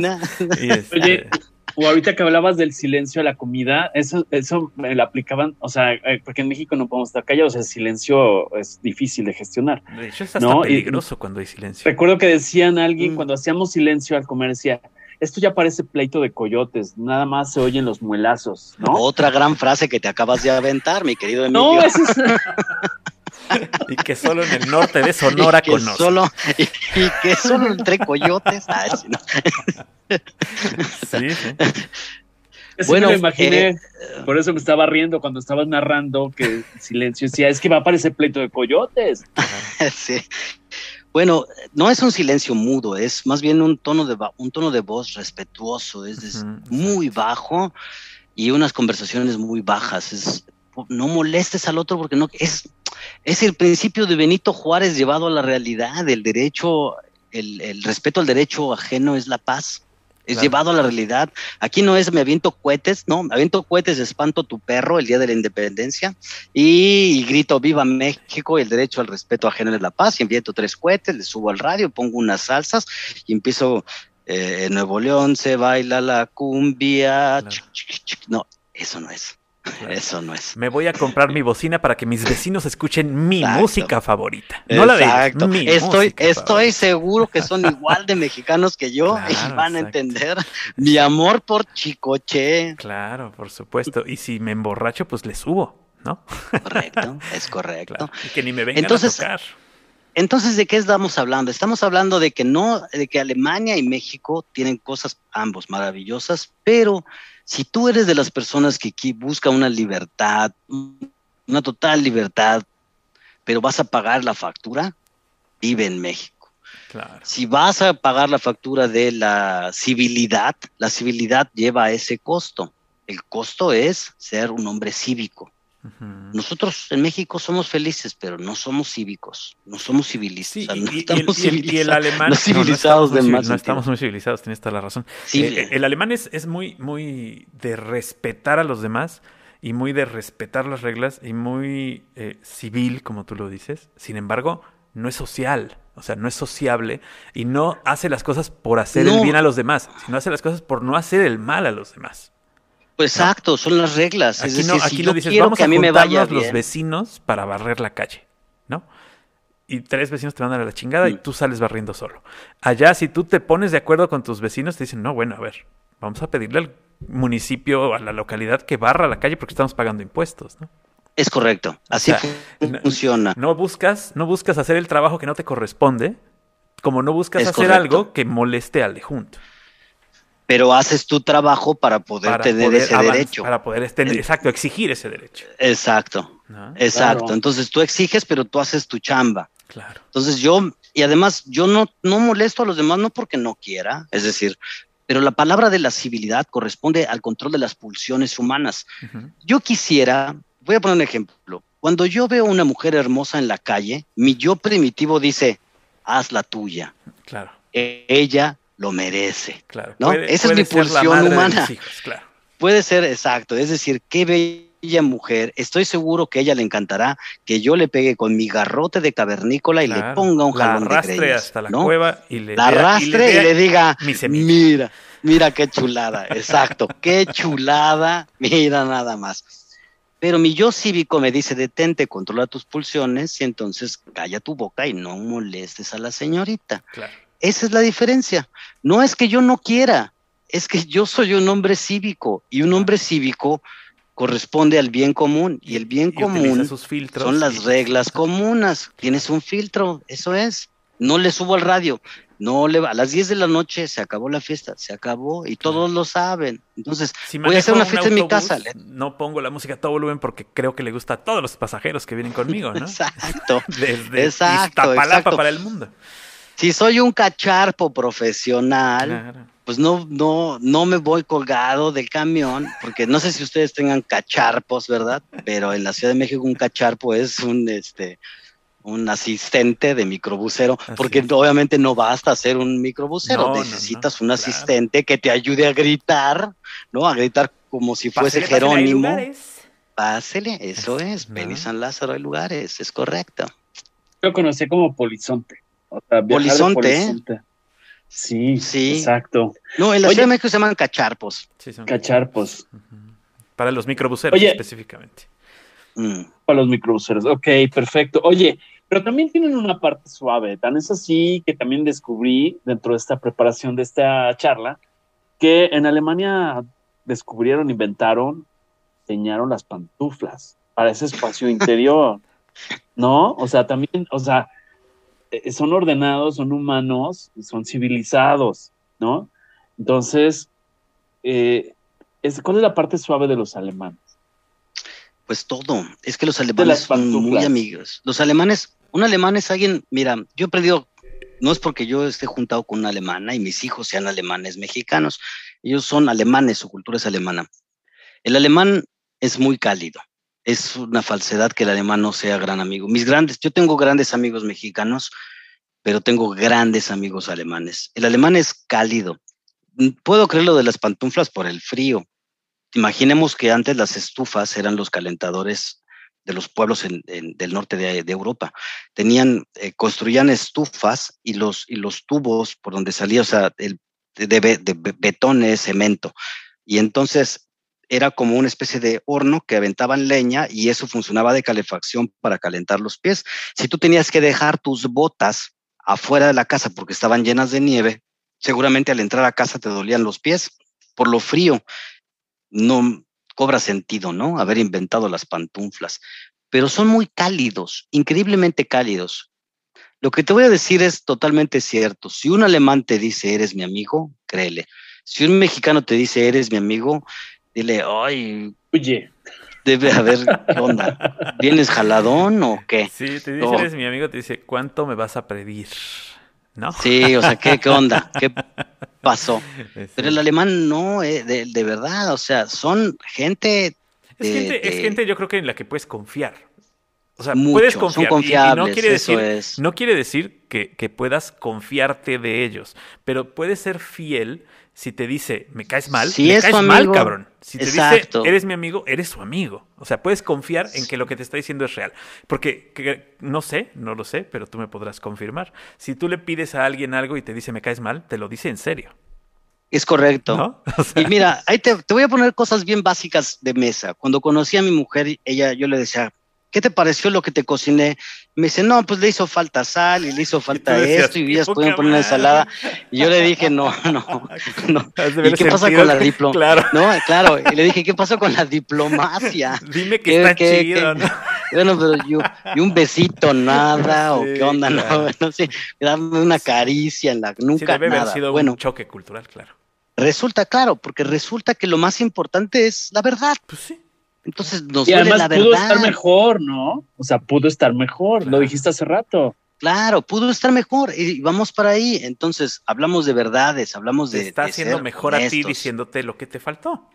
Pero ¿Y no por lo qué vemos tendría que decirte una no lo mentira? claro, ¿y por qué te va? Y, y por qué te va a mentir? ¿Por qué te va a decir si, o sea, si, si eres importante para él? Otra cosa, yo voy a comer a la casa de mis suegros y llego y me siento y ven por primera vez un mexicano moreno como yo y dicen, em, Mexican Curious en la mesa. ¿no? Y me dicen, exacto, y me dicen, ¿quieres tomar algo más? Y yo digo, no, gracias. Porque yo quiero ser respetuoso a la primera, ¿no? Porque yo, porque yo estoy acostumbrado a que, a que me van a preguntar cinco veces antes de que me den el plato grande y yo sienta una especie de liberación de cargo de conciencia y decir, ah, ah enhorabuena. Ya no queda en mí, queda en ellos, que son muy buenos. Yo llevaba, yo, yo ya me estaba poniendo mi gorra de albricias, claro. ¿no? ¿Qué? ¿no? Y, totalmente correcto. Adiós. Si quieres más, no, gracias, ¿no? Sí, y, no me volvieron a ofrecer en toda la noche. seguido levantaron la mesa y te quedaste con hambre. Es correcto. Y yo les dije, ustedes no saben, pero en México se acostumbra a decir tres veces no y todos, ah, ah ¿de verdad? Con razón. Ah, bueno, y yo les dije, ya tráiganme, tráiganme aquello que están tomando, no sean así, que estoy nervioso. Porque aparte, la, cuando conocí a mi, a mi familia europea, eh, son muy cálidos, muy cálidos. Entonces, me, mi suegro es un tipo de tradiciones alemana muy fuerte, toca la tuba en una, en una banda de música, que no les quiero romper el corazón a los norteños, pero los instrumentos no nacieron en México, es decir, la tuba no nació. La banda nació en Alemania. La banda nació en Alemania, es decir, el acordeón, la tuba, la trompeta, son instrumentos europeos. Exacto. Y entonces esta música, cuando yo vine y la escuché aquí, dije, si eso es tambora, yo la bailo, tengo mis botas, cinturón piteado, sombrero, de aquí para allá, de allá para acá. Cuando empecé a hablar como el piporro, me dijeron, no te entiendo, pero si te gusta, date. entonces, mi suegro me invitó a ir de cacería y me dice, eh, vamos de cacería. Y yo pensé en Box Bunny y dije, ya me van a dar cuello, ¿no? Ya me van a llevar al bosque y me van a venadear. Correcto. lo, sé, lo sé. Pero mi ¿Por qué no me tocó chaleco anaranjado? No sé. Exacto, exacto, exacto. Y dije, ¿por qué, ¿por qué me pusieron esta chamarra de piel con olor a jabalí? ¿No? Bueno, entonces mi suegro me puso un traje, un traje como una especie de Michelin, así una especie de abrigo muy gordo, y me dijo, vamos, la vas a pasar increíble, la casa es otra cosa. no, nos subimos a un árbol, estuvimos ocho horas a menos ocho grados centígrados y, estábamos esperando jabalís, porque aquí es muy común. Obviamente tienes que, para ser un cazador, pasar un examen de cinco mil preguntas sobre biología, no fáciles. o sea, aquí eh, hay que tener una preparación. No es, no es, no es un deporte, es una tradición de cinco mil años de cacería. Es decir, el ser humano ha venido siendo un cazador hasta que llegó Walmart y dijo, hey muchachos, no sean cazadores, compren su carne en bolsa en 50% de descuento en caja.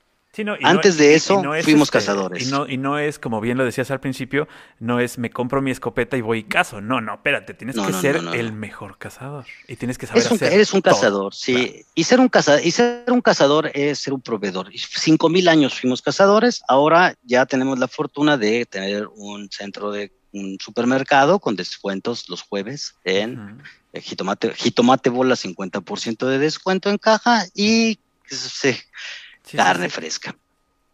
Entonces voy con mi suegro y me subo a este árbol, tengo mi traje gordo para protegerme, ¿no? Y yo estoy sentado ocho horas, ¿no? En la nieve y él me dice, yo quiero beber un poco de café caliente y me, me calla con, con, un movimiento rápido del codo y un pequeño golpe en las costillas y me dice, no hagas movimiento alguno, ¿no? ¿no? en su alemán. Claro, yo no entendía nada, pero me, daba el miedo, ¿no? De la noche y la pistola que él traía, ¿no? Y el rifle, y yo me quedé quieto en la nieve. Y nunca cazamos nada, no nos tocó suerte. Yo pasé ocho horas en la nieve y le dije, oye, la cacería está muy divertida, sí, está muy bonito, pero no es lo mío. Cuando yo, cuando yo pensé de cazar, pensé en regresar con algo. y no nomás con frío. Sí. no, exacto. No, pero además no me dejaba ni siquiera tomar del termo porque hacía yo ruido. Claro, claro. Y, y ahí, pero, pero fíjate, es muy raro. Nosotros tenemos tres refrigeradores en la casa y uno de ellos está destinado para la cacería. Nosotros somos de una, y puede, o sea, es muy difícil hoy en día para las nuevas generaciones entender que durante cinco mil años fuimos cazadores y que hoy diríamos en pro de un desarrollo cívico no más cacería. Yo diría no más carne industrializada. Eso sería mejor. La industrialización destruye el planeta. Una cacería controlada sería otra cosa por profesionales y por gente, porque, es decir, carnívoros somos, Y los que no quieran hacerlo están en todo su derecho. Yo soy totalmente open mind. Pero mientras esa transición pase, transición histórica pase, eh, vayamos más por lo natural. Sí, tenemos que aprender que el problema no es la carne, el problema es cómo se generan estos grandes cultivos de animales, porque eso es lo que hacen, y que contaminan de una manera estúpida y gastan agua de una manera mm. brutal, y que, bueno, pues ese es el problema. El problema no es comer carne ni, ni matar a los animales. O sea, el, el humano lo ha hecho y ha sobrevivido gracias a ello. Punto. Mm, es correcto. ha, crecido gracias a ello, ha tenido una, eh, un desarrollo y una evolución gracias a ello. Entonces, no podemos negar que esas cosas son necesarias. Simplemente eh, la forma en la que nosotros nacimos conociéndola, pues es un terror, ¿no? Así Claro, y además, o sea, intentamos, intentemos ser eh, suficientemente claros. No estamos todavía muchos listos para esta conversación, pero mantengamos un espíritu crítico y una actitud contestataria. Es decir, digamos, ok, todos están en su derecho de opinar lo que quieran, veamos cuál es el desarrollo y cada quien vea por los mejores valores para los que la sociedad, en, la, en, la, que, la sociedad en la que vive. Yo pienso que ser carnívoro no está mal, pienso que la carne industrializada sí lo está.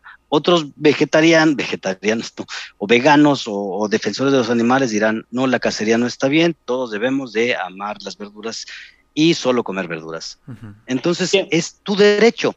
Está bien, vivimos en una democracia, hazlo, lucha por ello, estás en tu derecho. Todos estamos en un derecho de pensar y luchar por lo que es el bien común. Y lo vamos a llevar a cabo dentro de una democracia. Así que y dentro de una seamos, claro. seamos democráticos y cívicos. Son politicón, diría, eh, ¿no? Ser, ser, ser políticos. Exactamente. Convencer y dejarse convencer. Oye, y bueno, a ver, cuéntame una cosa, ahorita que hablaste de del tomate de bola, ¿no? De los miércoles de plaza, de la carne este, congelada de, supermercado. Yo quisiera conocer tu punto de vista, ¿por qué eh, crees que Walmart, porque eso yo lo descubrí en una de las publicaciones de Facebook, ¿no? Walmart no existe en Alemania, no es que nunca hubiera existido, sino intentó y le batalló en ese muro, en ese muro portátil, en esa adaptación o integración durante ocho años. Tenía 85 unidades ahí en, Alemania, según estoy viendo. ¿Por qué tuvo que salir? ¿Por qué no se integró?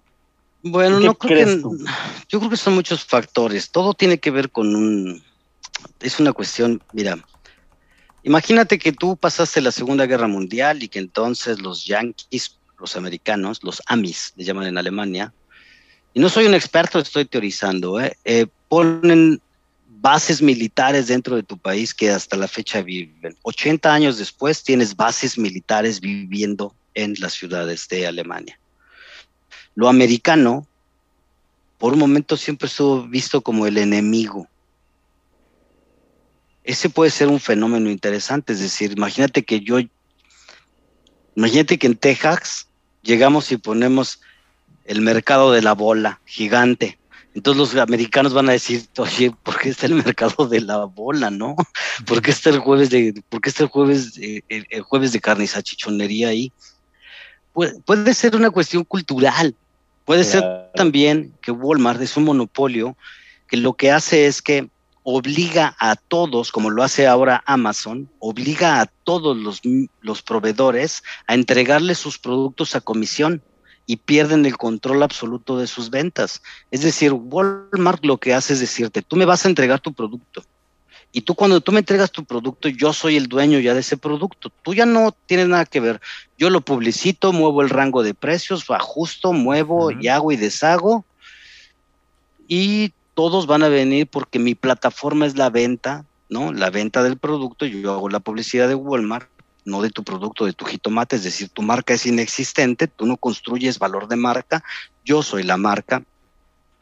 Y entonces vienen los clientes.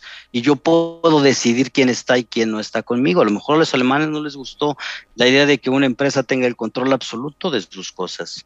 Imagínate que tú trabajas y construyes, tú eres una persona que que siembra papas Y de momento llega alguien y te dice, oye, yo las vendo, pero ya no son tuyas, ¿eh? Cuando yo las tenga, ya, olvídate, yo pongo, yo pongo el valor del precio, el valor del mercado, y si la papa es más cara, ah, ya, ya fuiste, porque tienes un contrato Claro. conmigo. Sí, sí. Yo controlo, controlas la venta absoluta, es, es, es, es terrible, Y- es y como debe haber- Amazon. debe haber prácticas, prácticas que Walmart no cumplió contra competidores alemanes como Aldi, por ejemplo, que tiene Mm. también, digo, lo podrías, si quieres, lo podrías incluso hasta marcar como monopólico. Pues aquí hay ¿no? como tres grandes, está Aldi, está Rebe y está, Otro. ¿no? me Y- parece, Y eh, tienes, hay otros digo, dos. y son miles y miles de, de tiendas también, o sea, pero las prácticas que ellos tienen se adaptan o son muy alemanas y las prácticas de Walmart, pues obviamente, seguramente no cumplían con alguna cuestión ecológica o alguna cuestión este, numérica que los alemanes les deben haber puesto, ¿no? O sea, deben haber tenido este cambio, este choque que, que hicieron que dijeron, pues mejor dejamos de pelear acá, nos vamos, nos vamos, nos vamos derrotados. Claro, Pero nos vamos, nos vamos sin cambiar, ¿no? Porque Walmart va a seguir siendo Walmart en todo el mundo. claro, ahora piensa, no todas las marcas funcionan en todos los países Claro. por la misma naturaleza humana, porque puede haber algo que en algún momento no les parezca a alguien y, y- y te tiran, te, te no pega. Es decir, hay lugares donde las cosas no funcionan.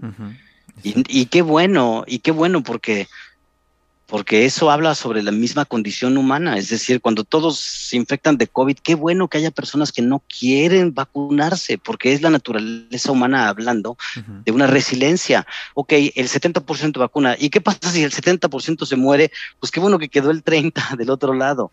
Es decir, esta, y, y no, es esta idea de, de, esta idea es el progreso en sí. Esta idea lo voy a llevar a términos casi filosóficos. Es la dialéctica. Tesis, antitesis, entis- síntesis. Yo tengo una idea, tú tienes otra. El choque va, va a salir una tercera. Es la supervivencia humana. La diferencia y la capacidad que tienen las personas de pensar diferente es lo que nos lleva al, al desarrollo y al progreso. Claro. Necesitamos locos. Es así de Sí, fácil. claro, para poder, necesitamos para poder movernos de donde estamos y, y progresar, pues necesitamos locos, necesitamos gente que diga, "Ah, oye, espérate, se puede hacer así, ¿no? O, o- Cuando tenía, cuando o si llega un tiempo en el que, como tú dices, con el COVID se mueren todos los que se pusieron la vacuna, bueno, pues ya limpiamos, ¿no? O sea, vamos, ya quedaron Pues los sí, que y ya, quedan lo- y ya quedan los otros. Cuando tenía 18 años me regalaron el libro de Elogio a la locura de Erasmo de Rotterdam y habla sobre que la, la, única cosa, es decir, la mayor, la estulticia, que es la locura, ha sido la piedra angular del desarrollo de la humanidad. La locura es lo que ha hecho que en un mundo de personas que viven en una especie de tabula rasa conformes, pueda haber una oveja negra. Es la oveja negra de Monterroso. Es la oveja negra. No sé si conozcan el cuento de, de la oveja negra. Son un No. montón de ovejas blancas. Es, el cu- es un, un cuento breve de, de, de Monterroso. Es muy, lo recomiendo profundamente. Una oveja negra ha nacido. Y estas ovejas blancas están ahí. Y entonces la oveja negra cambia la, la, la, la pi- es que no quiero contarles el cuento porque es muy bonito, pero cambia la, misma forma de pensar de las, de las ovejas blancas. Y entonces dicen, bueno, esa oveja negra es diferente a los demás. Hay que matarla, porque es diferente. Ujú. Esta es la premisa del cuento de Monterroso, pero también es la premisa de muchas cosas. Los locos cambian las cosas.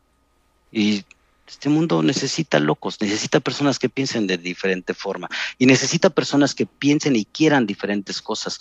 Por eso hay migrantes como yo, mexicanos, que decidimos irnos a Alemania. Somos locos que aunque estamos bien, creemos que podríamos estar mejor. Claro. ¿no? Y entonces migramos. Porque lo que al final buscamos todos es vivir más y mejor. Es muy simple, ¿no? Vivir más y mejor, Pues sí, esa es Esa como es la la meta. fórmula. ¿no? La meta. ¿No? ¿sí? Y- Para y- cual- y, y lo que signifique para cualquier persona, ¿eh? Vivir más y mejor. Pero lo que signifique para cualquier persona es así de simple, más y mejor. ¿Para ti qué significa? puede ser Puede diferente. ser diferente a lo tuyo, claro. Para ti vivir a los- Claro. hasta los 60 es más, y para otros serán 80, y para otros serán 40, y para otros Y, serán 20. y cuando hablo de más, no, no necesariamente hablo de edad. Claro. ¿Ves? Tú lo relacionaste con la edad. Y habrá quien vivir diga, para más- mí vivir más es echarme de un avión y en paracaídas, y para otros es estar sentado en mi casa. ¿Y, qué significa mejor? ¿Mejor calidad de qué? Calidad de vida, calidad de tiempo, calidad de dinero, calidad o qué. ¿Qué significa más y qué significa mejor? Cada para quien tiene ti? que estar, tiene que estar este eh, convencido, convencido de su, de su más y de su mejor, no del del otro. O sea, no compararse con el otro. Claro, claro. Y además vamos a otro principio básico. Defiende lo que para ti es más y mejor, claro, porque tampoco puedes ser un ente pasivo. exacto. Tienes que, tienes que ser una persona con acción. Acción.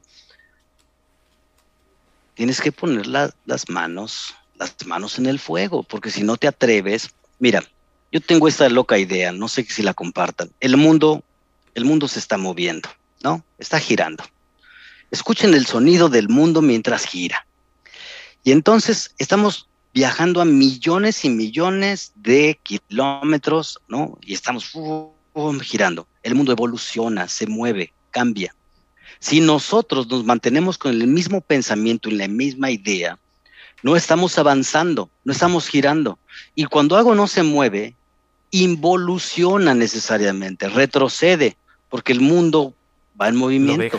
Cuando tú en, mil, cuando tú en, en 1970 le decías orgulloso a tus profesores y padres, oigan, yo hablo inglés y manejo una computadora, eras un tipo preparado. Hoy en día, si no hablas inglés y una computadora, eres un analfabeta.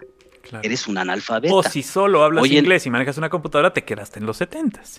Te quedaste en los 70. Claro, Hoy en día o sea. tienes que decirle a tu familia, bueno, yo hablo un par de idiomas y manejo software de otra generación y además tengo Claro. acciones y bitcoins, ¿verdad? Sí, Y invertí en bitcoins.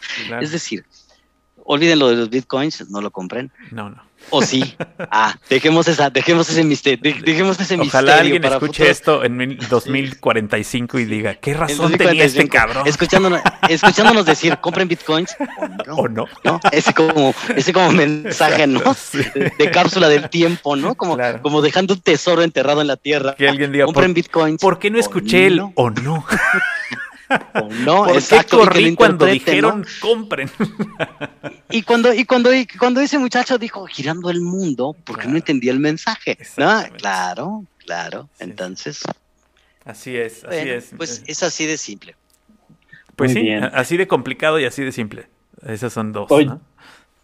Oye, Eric, este, estamos próximos a, a- a concluir porque Paco no me va a perdonar durante los siguientes ocho meses que No yo más. te haya interrumpido tus vacaciones. Claro. Me gustaría que me dijeras eh, con qué te casas en esta charla. Seguramente tendremos varias más, pero algo que no te, que no te hayamos preguntado hasta ahora, eh, algo que quieras sacar a la mesa Bueno, y pues mi- en- Pues mi signo zodiacal es cáncer, ¿verdad? No, sí, no. Con ascendente en Sagitario. con ascendente, con ascendente Sagitario. Qué bruto eres. Pero, La hora, ¿verdad? Ahorita nos encontramos a las 18.21 y, Ay, el- ahora sí y reír, la cabrón. temperatura, la temperatura está Eres actualmente en Italia en 31 grados. Wow. Órale, pues. No, pues sí. Pues nada, No más que el una pregunta climático. quiero, no, más que una pregunta quiero agradecerles profundamente con el trabajo que están haciendo. Creo que no solamente ayudan a muchas personas a tener un momento de consuelo, de desboco y de contar partes de nuestras historias de vida, sino que ponen su granito de arena en medios de comunicación en donde lo superficial trasciende lo importante. O sea, ustedes hacen algo importante mm, no como otros medios que comunican eh, otro tipo de contenidos. Ustedes se van a la base, nosotros las personas normales somos la base y ustedes hacen un gran trabajo. Más que responder una pregunta, quiero darles un reconocimiento público por su trabajo, su labor, su tiempo y agradecerles infinitamente esta entrevista. No, hombre, no, los agradecimos somos nosotros siempre porque eh, lo más importante que tenemos es el tiempo y ese no regresa. Y bueno, Emilio te sacó hasta de vacaciones, así es que eso también aquí este, eh, vale la pena agradecértelo. Este, y bueno, no sé si tengas alguna, alguna red social abierta en la que te puedan buscar, seguir por aquí. Alguien que escuche este programa y que diga, quiero ver cómo es, quiero ver, quiero ver quién es. El que estoy oyendo. Bueno, mi nombre, nunca me preguntaron, creo que tienes razón. Mi nombre es Eric Mayorga, me van a encontrar en Instagram como Eric Mayorga. Normalmente no lo tengo abierto, pero si alguien me manda un mensaje y me dice, te escuché en la radio. Ándale, exacto. Eh, entonces, me comprometo Oye, abrirle y si, veo que es demasiado stock, abrir las puertas de mi esfera privada y a contar un par de chistes y a contarle cosas como si fuesen un cuarto y quinto paso. Les contaría cosas que no les contaría al sacerdote de la iglesia. Pero toquen la, toquen la puerta, toquen la puerta. No, yo sí, te presenté al inicio, yo sí te presenté Eric Mayorga de 44 años, signo cáncer signo cáncer. ascendente en Sagitario, con, la luna de Venus. Este. Su, numerología es 666. y nos faltó tiempo, ¿eh? porque tengo que confesarles que ustedes son dos tipos muy agradables. y hubiéramos podido hablar de mil, mil cosas. Lo haremos, lo haremos. no te pero no nos mandes tan lejos, dame chance una segunda parte. Seguro, seguro. Hacemos, sí, lo haremos. Yo siempre, siempre los micrófonos siempre van a estar abiertos. Los micrófonos de mi casa, ¿verdad? Porque mi casa es, es tu casa, en Alemania, Chihuahua. y con todo lo que implica en alemán. Mira, te voy, a, te voy a decir una frase que me gusta mucho y espero quede. Y dice así, a veces las personas nos encontramos, ¿no? Por casualidad o por conveniencia o por como sea, pero un poeta escribiría, ¿qué importa la eternidad de la condena para aquel que encontrado en un instante lo infinito del goce? Eso. Qué bonita. Carajo. Eh, en mi pueblo. Me rajo. Y en mi pueblo dicen, tú que eres poeta. Ah, no. sí, te la voy a mandar a hacer playera. Ah, qué bárbaro, Emilio. Eres un tipazo. Sí, cara. te tienes unos dichos, unos dichos, pero veracruzanos, pero de categoría. Es correcto, es correcto. Usted, júntese conmigo, júntese conmigo y aprenderá muchas cosas. Les prometo, les prometo que el próximo año voy a ir a Veracruz a visitar. Excelente. Voy a pasar por ahí. Excelente. Por favor. Y vamos a organizar una, vamos a organizar una mesa donde estemos los tres y vamos a hablar sobre la aventura del buen vivir Claro, te vamos a poner un chaleco naranja y te vamos a llevar a cazar jabalíes. A, cazar, changos en Catemaco. A cazar changos. Me llevan a la, me llevan a la isla, a la isla de los brujos. A comer, eh, ¿cómo se llaman estos gusanitos que están abajo? Ay, este... chi... Pero eso se me hace en Oaxaca, ¿no? No, no, no, no. En, la isla de, en la isla de Catemaco sacan unas ollas llenas ah, con la mitad con cebolla y la mitad con cilantro y luego hay una especie de bolitas que mezclan. Ah, pues nos tendrás que llevar a conocer porque fíjate, estamos aprendiendo algo nuevo. no, bueno. Veracruz, es, Veracruz es grande. Exactamente. Oye, acuérdate, yo, acuérdate que tú me dijiste una frase que me gustó mucho, estoy buscando. Dice, el que está en todos lados no pertenece a ninguno. Entonces, eso me gustó. Entonces nos llevarás a Catemaco a, a descubrir estos, estos gusanitos. cuando estemos en Catemaco, cuando estemos en Veracruz, cuando estemos en cualquier lugar del mundo, pongamos nuestros ojos y nuestros pies en esa tierra y disfrutemos el aquí y el ahora. Pero no en una manera así chamánica, New Age. Hagámoslo de verdad, consentimos, o sea, de verdad, ¿no? Eres un personajazo. Si ustedes lo vieran, lo estoy viendo en la pantalla, todo lo expresivo, lo expresivo que es. Este, es como estoy en Italia y tengo que hablar con las manos. Claro, exacto, así. Sí. ¿Qué dije? ¿Qué dijimos? A donde fueses, haz, lo, que, vieses, ¿no? No dijimos el presente, el ahora. y el ahora, siempre. Sacamos un rato a pasear del congelador, de uno de esos congeladores que nos estabas describiendo. Quitamos un poco esa parte y te volvimos a esa esencia dicharachera. Oye, que me, me, me, veré muy mal si empiezo a hablar así con marcianos y ovnis, así chiquichaca, chiquichuiqui, chiquichaca. Eh, ándale, sí. Como, ¿sabes? eso, sí, como la chava esta, claro, sí, sí. Los, los, que, los quiero, los quiero, Es lo amor, siento, exacto, me sientes, ¿Sí, no? me sientes, te siento. Emilio Francisco, caray. Sí. Muy bien. Muy bien. Eric. Eric, un gusto, un gusto. Un gusto conocerte y un gusto, este, Ya te, puedes poner tu traje de baño y tus flotadores, te puedes ir otra vez a- ahí a la alberca, en Cerdeña.